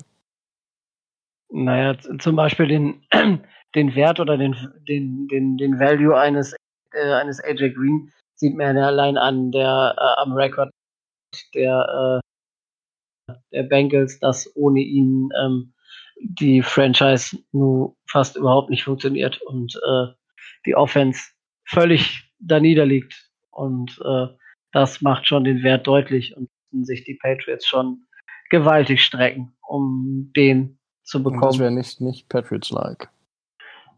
Du, äh, ein Antonio Brown war auch nicht Patriots-like. ja, naja, das. Äh, Lassen wir es stecken. Ja, der, der, der kommt ja nicht zurück. Ja. Ich habe übrigens, ich habe noch zwei Namen übrigens äh, bei der diskussion die du mir gerade eben sträflicherweise übergangen hast, meiner Meinung nach. Ach so, oh. ich habe jetzt nur ausgewählte. Welche? Ja, du hast, du hast jetzt zum Beispiel Eric Ebon genannt von den Colts. Ich finde den anderen von den Colts, der nämlich auch Free Agent wird, viel interessanter. Jack Doyle. Und es gibt noch einen, der meiner Meinung nach sehr unter dem Radar immer und der auch Free Agent wird, nämlich der Titan der Atlanta Falcons, Austin Hooper. Oh, Austin ist super. Austin ja. Hooper wird, oh, wird Free Agent. Oh, das und, das, das, das, und er ist 24, das wäre ein Target für uns. Das, ja, okay, let's go for it. Ne? Das wäre zum Beispiel meine Meinung. Das wäre so eine, wo ich wirklich sagen könnte, ja. Da den, könnt, den, könnte man noch nutzen. Also den könnte man noch irgendwie nach Miami holen. Hier entsteht was Neues. Bei Atlanta geht es langsam den Berg runter. Ja. Okay, ich nehme Hooper. Ja, das, äh, ne, der, der, verdient auch momentan nicht so viel. das ist noch sechsstellig, von daher, das ist gut möglich. Das ist eine, das ist eine Variante, die würde mir auch nicht schlecht gefallen, wenn man ja. den benutzt. Und, und wie kann. gesagt, auch Jack Doyle finde ich tatsächlich deutlich unterschätzt, wenn man sieht, wie oft äh, die Colts auch aus 12 Personal auch letzte ja. Saison gespielt haben. Und ja, ähm, die gemeinsam, geme es war natürlich eine Kombination mit Aaron Reborn, aber auch da hat er verdammt gut gespielt und auch das Seinige dazu getan, dass die O-Line so stabil steht bei den Colts. Der ist auch ein verdammt guter Blocker. Das ist super jetzt nicht so sehr. Naja, gut, aber das könnte man ja dann. Ihm beibringen. Das könnte man nie mehr beibringen, ne? Da sind wir wieder bei den, bei den alten Sätzen und bei dem, was, was man noch auf Kette ziehen könnte. Aber ich habe dich unterbrochen, weil das wollte ich zumindest noch einwerfen. das ist gut, ähm, dürft ihr auch immer machen. Als Abschluss oder bevor ich so das, das letzte, was noch so, was noch so aufgeploppt ist, gerade für Dolphins noch erwähnen möchte, habt ihr noch was, was ihr besprechen wollt heute? Die Wide Receiver? Genau, die Wide Receiver. Ach, richtig, die haben wir vergessen, die Wide Receiver. da sieht, da sieht, Ach, man, da sieht man, wie gut unsere Wide Receiver Sind Ja, halt. Tobi vergisst sie sogar schon. ja, ich hätte sie jetzt tatsächlich vergessen. Aber naja, gut. Dafür habe dafür hab ich euch ja. Ja. Dann gehen wir auf die Ballempfänger zu, die die langen Brote unserer Quarterbacks äh, fangen oder nicht fangen dürfen. Ich weiß, bei einem, bei einem Namen weiß ich schon, äh, was, was aus der Ecke kommt, deswegen fangen wir Rico. Was sagst du Ah. zu unseren Wide Receivers? Ja, also unsere Wide Receiver sind ja fast super. Ich sag mal so, wir haben zwei Wide Receiver, die ich nächstes Jahr gerne noch bei uns sehen würde, die momentan auch für viele vielleicht über ihren, über dem, was von ihnen erwartet wurde, spielen. Und das sind äh, Preston Williams, ja. Und äh, Devonta Parker, der äh, bis auf ein Spiel, wo er wirklich nichts fangen wollte, mh, eigentlich eine wirklich solide Saison spielt. Also eine gute Saison. Weil hätte er in dem einen Spiel nicht null Passing Yards, sondern irgendwie so seine 50, 60, dann wäre er zumindest auf dem, auf dem Niveau von irgendwie 900 Yards. Jetzt ist er da ein bisschen hinterher. Jetzt ist er einfach bei ungefähr 800, aber das wäre schon nicht schlecht. Es liegt unter dem, was ich ihm gewünscht habe am Anfang der Saison, aber es wäre ein Anfang. Und ja, aber das größte Problem sind halt die, die gedroppten Pässe insgesamt. Und ja, gut, die Jakeem Grant und so. Wilson ist für mich zu verletzungsanfällig. Ja, ihr könnt über Devonta Parker so viel stimpfen mit den Verletzungen, wie ihr wollt. Wilson ist immer noch draußen, weil er Wehwehchen hat und ja. Also die beiden hätte ich nächste Saison ganz gerne bei uns noch. Äh, der Rest ist Jakeem Grant für Special Team, ähm, ist aber sonst der Rest äh, darf gerne ausgetauscht werden. Also du gehst auch mit und sagst, Albert Wilson äh, sollte nach der Saison wegen seiner Verletzungsfähigkeit äh, entlassen werden. Er kostet uns zu viel. Ja, da hast du allerdings recht. Das Deswegen. glaube ich, 10 oder 11 Ja, Millionen. ist zu viel Geld für jemand, der schon so lange verletzt ist wie die Park in der ganzen Karriere. Ja, da hast du, äh, da hast du allerdings recht. Da hast Ja. du allerdings recht, weil er auch nicht allzu viel Deadcap hat. Also wir würden Ja. oh, überschlagen, ich glaube, 9 Millionen sparen, wenn man, Da sich das mal, wenn man sich das mal überlegt. Da ist Austin Hooper dann mit drin. Locker mit drin, ja. Ja. Wunderbar. Ähm, nee, ich darf, ich bin fertig. Micho darf. Micho, was sagst du denn über den äh, unseren zukünftigen Pro Bowl Wide Receiver Alan Hearns? ja, ist klar. Also Alan Hearns ist, ist meiner Meinung nach ein No-Go. Der Kerl gehört weg. Ich stimme Rico größtenteils zu. Devante Parker spielt tatsächlich für seine Verhältnisse eine solide Saison. Ähm, könnte man dementsprechend behalten. Preston Williams, upcoming Star. Jobs sind aber generell ein Problem, wenn wir die nicht äh, den ganzen Spielern ausgetrieben kriegen, äh, werden wir, werden sie alle niemals eine 1000 Yard Saison schaffen. Albert Winston leidet halt immer noch an seiner Hüftverletzung und das große Problem ist, äh, fürs Route Running ist so eine Beweglichkeit in der Hüfte extrem wichtig. Ähm, auch da stimme ich halt einfach zu, so verletzungsanfällig, wenn er sich in den Griff kriegt, muss er leider gehen. Ich finde es schade, denn ich hatte ihn eigentlich als Führer unseres Wide Receivers gesehen. Ähm, enttäuschter bin ich von Joaquin Grant, von dem hatte ich mehr erwartet, gerade auch nach der Vertragsunterschrift. Denn vom Talent her habe ich auch gedacht, von wegen, ja, selbst er als Slot Receiver könnte das eine richtige Waffe sein, wenn er richtig eingesetzt wird. Äh, tja, da sehen wir bisher nichts von. Wen ich noch positiv hervorheben möchte, und jetzt bestimmt gleich großes Gelächter, ist natürlich Isaiah Ford. Ein Spiel erst, aber in dem einen Spiel meiner Meinung nach mehr gezeigt als ein äh, äh, bisher in den Spielen vorher, beziehungsweise im Verlauf äh, äh, seiner Karriere fast schon. Nein, seiner Karriere nicht, aber äh, in dem einen Spiel mehr gezeigt als Alan Hearns. Mehr Einsatz. Klar, ich rede, klar hat er Pässe gefangen und äh, wir reden jetzt, und das war nicht wahnsinnig viel, das waren zwei, das waren noch nicht wahnsinnig viele Yards. Aber dann, wenn er so auf dem Platz war, sieht man auch von wegen recht gutes Route Running. Er hängt sich richtig rein, was man von Alan Hearns nicht äh, behaupten kann. Und hat selbst im Run-Blocking zumindest noch mal einen Teil versucht, auch wenn es nicht viel bringt. Von daher ist Isaiah Ford einer für mich, der zumindest im erweiterten Kreis bleiben sollte. Aber ansonsten finde ich unser Wide Receiver Core gemessen am Talent, das dort eigentlich rumläuft, enttäuschend. Ja, also ähm, um da um da auch meine Meinung noch mal kurz zu tun, bei Devante Parker bin ich immer noch so ein bisschen hin und her äh, hin und her gerissen, weil ähm, das, was er zeigt, ist okay, aber sein Potenzial oder das, was er zeigen können, wahrscheinlich wollte und sollte und müsste, ist halt noch wesentlich von dem davon entfernt, was er so, was er so zeigt. Also hm, da, da muss er. Aber, aber, aber, aber, er verdient weniger als King Grant, oder? Ja, das ist richtig, aber. So, ähm, also da, die Diskussion über First Round Pick müssen wir gar nicht mehr führen. Weil er nicht das Geld von einem First Round Pick verdient. Er verdient gar nicht so viel Geld. Also, lasst uns doch einfach mal losgelöst davon, dass wir ihn damals in der ersten Runde gepickt haben. Dass die, die über die Zeit, die sein Rookie-Contract ging, hat er das nicht zeigen können. Eine Saison war richtig stark, der Rest war Wurst. Da war er halt immer etwas kränklich. So, er hat jetzt, mal, lasst uns das doch einfach mal an einem Vertrag messen, weil er verdient kein First-Round-Money. Was verdient er? Er verdient weniger als Jakeem Grant, er verdient die Hälfte von Kenny Stills und Albert Wilson so ungefähr. Ja. Nicht, nicht ganz, aber na, damit wir es mal einsortieren können. Und dafür Come on. Ich meine, Preston Williams ist eine andere Hausnummer, weil undrafted Free Agent, aber lasst uns mal so ein bisschen da von diesem First-Round-Pick Gehabe wegkommen, weil sonst ja. können wir auch äh, ja, bei anderen Spielern immer wieder darauf zurückkommen. Charles Harris zum Beispiel? zum Beispiel. Genau, der ist mir auch eingefallen. Taco, Taco Charlton hat fast in, in, in, in, in drei Zwei. Snaps und einem, ja, in drei Snaps und einem Spiel.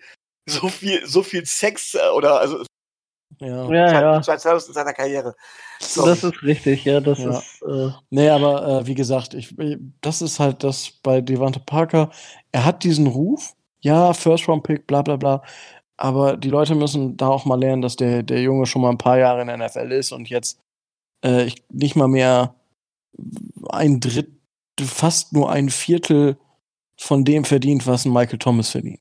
Überleg mal, wie viel First-Round-Receiver es auch nicht schaffen. Laquid Treadwell, der hat ja am College, glaube ich, alle Rekorde gebrochen, war bei den Vikings First-Round-Pick, ich glaube sogar irgendwas um die 13 oder sowas ja, auch. Ja, genau. Ist jetzt gecuttet dann der, der First, der First-Round-Pick von den Redskins damals, ich weiß schon gar nicht mehr, wie er heißt.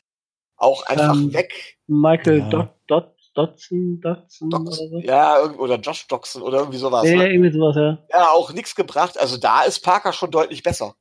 Das, ja. Keine Frage. Das, das stimmt schon. Und vielleicht zeigt er ja noch, zeigt er ja noch was, dass ich sage, gut, neben Preston Williams und. Joaquin Grant. So, sorry, ich wollte einfach nur mal ein bisschen Liebe für DVP raushauen. Ja, das, show das him, auch. Show him the love. eben, das auch, hat er auch. Ne? Und ähm, wenn Albert Wilson jetzt tatsächlich äh, in dieser Saison weitere Spiele verpasst oder dass er nur die Hälfte machen, dann muss man auch wirklich sagen, ähm, tut mir leid, gut und schön, aber es ist ein Business. Ähm, wir gucken uns anderweitig um. Anderweitig umgucken, um das jetzt zu einem Abschluss zu bringen, ähm, können sich die Trainer auch nach Neu Neuzugängen, Schrägstrich Rückkehrern, die nach schweren Verletzungen wieder zurückkommen. Das ist nicht nur, wie ich eben erwähnt habe, Jesse Davis, sondern ab nächsten Montag dürften theoretisch auch ähm, Cordrea Tankersley und Robert Kemdice mittrainieren und auch wieder mittun. Ähm, in den diversen Pressekonferenzen hat zum Beispiel ähm, unser D-Line-Coach Marion Hobby gesagt, dass er damit rechnet, dass ein Cam Dice in circa zwei bis drei Wochen wieder so weit ist, dass er ähm, aufs Feld zurückkehren kann. Bei Tankersley ist man sich nicht sicher, das weiß man nicht. Er könnte ab Montag wieder, aber wie es jetzt bei ihm genau aussieht, äh, das wollte Patrick Graham noch nicht so sagen. Aber ähm, naja, zumindest ein Cam Dietschel wäre, wäre eine Verstärkung unseres, unserer Edge Rusher, würde ich sagen. Und bei Tankersley ist es zumindest Tiefe auf Cornerback, wenn nicht noch mehr. Aber als Abschluss der ganzen Geschichte ähm, schmeiße ich euch jetzt mal einen Namen zu. Und ich möchte, dass ihr da kurz in zwei bis drei Sätzen sagt, warum ihr den bei den Dolphins haben möchtet oder warum ihr den nicht haben möchtet. Das ist ähm, Dallas Cowboys Cornerback Byron Jones. Er wird nämlich in der nächsten Free Agency mit den Dolphins in Verbindung gebracht. Äh, Rico, vielleicht fängst du an. It's all about the money. Ist halt die Frage, also ja, also es ist ja kein schlechter Spieler. Also man muss sich halt da einfach auf, auf ich, ich habe da wirklich gerade kein Gefühl, was ich ihm zahlen wollen würde. Das ist gerade mein Problem. Also ich könnte es gerade wirklich gar nicht einsortieren, aber grundsätzlich, wenn man sagt, man möchte die, die, die, nehmen, die Stelle nehmen Xavier Howard und Bobby McCain mit einem Veteran Corner schließen, warum nicht? Türen würden ihm offen stehen, je nachdem, wie viel Geld er will. Ja, aber du, du findest, du findest, dass das, dass das von seinem, äh, von seinem Skillset und von allem, äh, was er so leistet oder geleistet hat, auch zu, ähm, zu Xavier Howard passen könnte. Also, ich, da muss ich jetzt gestehen, bin ich, bin ich bei den, bei, beim, ob ich, ob er jetzt vom Spielstil genau reinpassen würde, da, da bin ich ehrlich gesagt überfragt. Da würde ich jetzt irgendwie ins, ins Blau raten und das will ich nicht. Ähm, das, das wüsste ich nicht. Also, da weiß ich wirklich nicht. Ich, ich halte ihn halt für einen grundsoliden Corner, der unser Spiel im Vergleich zu jetzt in der Secondary besser machen würde. So. Und wie genau ins Scheme, da müsste Micho, Micho mir die Hand reichen und mir durch das Labyrinth helfen. Äh, ja, es ist halt immer die Frage, wie man ihn einsetzt. Ähm, er ist ein äh, Man-Corner, sehr gut in Man-Coverage. Ähm, ob wir jetzt Man-Coverage spielen oder nicht, ist jetzt in der Beziehung da gar nicht so entscheidend, aber tatsächlich, ich will nochmal den Bogen zurückschlagen, wir wollen ja auf Dauer ein Contender werden und äh, es ist eine Offensive-Minded Liga, es ist eine Passing-Liga. Man sieht es zum Beispiel an den Kansas City Chiefs und wir haben die Blaupause gesehen. Ähm, gegen diese, gegen diese Passing Offenses, Passing Offenses kämpft man am besten mit Man Coverage. Da ist er relativ gut bei. Er ist halt nicht so ein Ballhock wie Xavier Howard, aber das brauchen wir dann noch nicht. Wir brauchen nicht noch einen zweiten. Ähm, genau. Äh, Rico hat es gerade eben gesagt, er ist, er ist solide, er ist nicht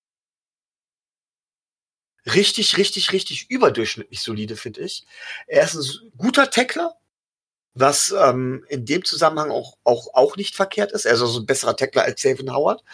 Von daher könnte er dementsprechend auch ins System passen und wäre der von Tobi und mir lang geforderte Veteran Corner, ähm, der die Rolle auch tatsächlich ausfüllen kann, im Gegensatz zu Eric Rowe.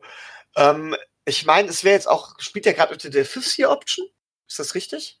Weil er war ja First-Round-Pick, ne? Genau, spielt im fünften Jahr jetzt.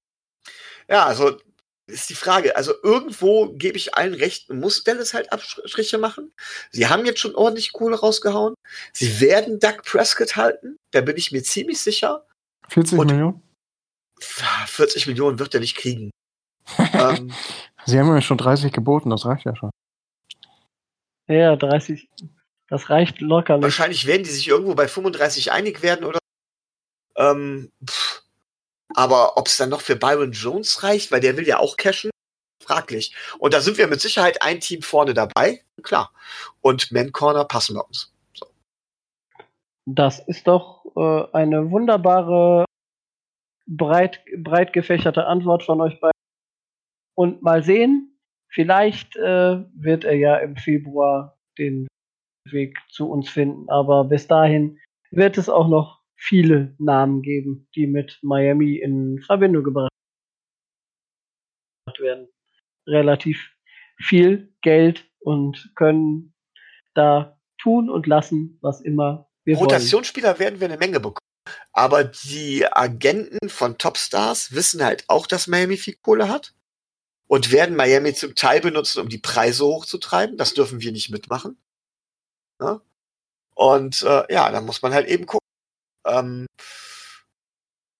auch so Byron Jones, ich sag mal so, ähm, wenn er mit uns anfängt zu verhandeln, dann wird er ganz klar sagen, es dauert noch zwei, drei Jahre, bis ihr Playoff-Contender seid. Die zwei, drei Jahre will ich zusätzlich bezahlt bekommen. Außerdem weiß ich, dass er die Kohle hat und er wird ordentlich Money verlangen. Der wird wollen, der wird besser bezahlt werden wollen als, Xavier Howard jetzt. Das wird so seine Maßgabe sein.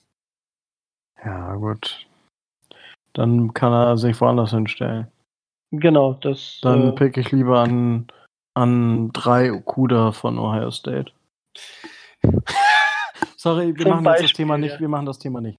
Sorry. Nein, nein, das werden wir äh, vor, dem, vor dem Draft noch zu Genüge haben, wen und was wir, äh, wir da picken können. Und wir werden Mock Drafts machen und Je du wirst dein Draftboard vorstellen, Rico. Also jede Woche neue Mock Draft, jede Woche neue. Äh, ja, neue also da haben ungefähr. Wir, Gut. Da haben wir, ähm, da haben wir noch genug Zeit. So, ich sag mal, dann haben wir es für heute. Machen wir einen Deckel drauf und wir hören uns dann in der nächsten Woche wieder. Dann vielleicht mit einem anderen Anchorman in einer anderen Besetzung, je nachdem. Wir sind da ja flexibel. Mal gucken, wie, wie es wird. Euch eine schöne Woche, ein schönes Spiel gegen die Redskins und äh, wir hören voneinander. Bis dann. Ciao, ciao. Tschö.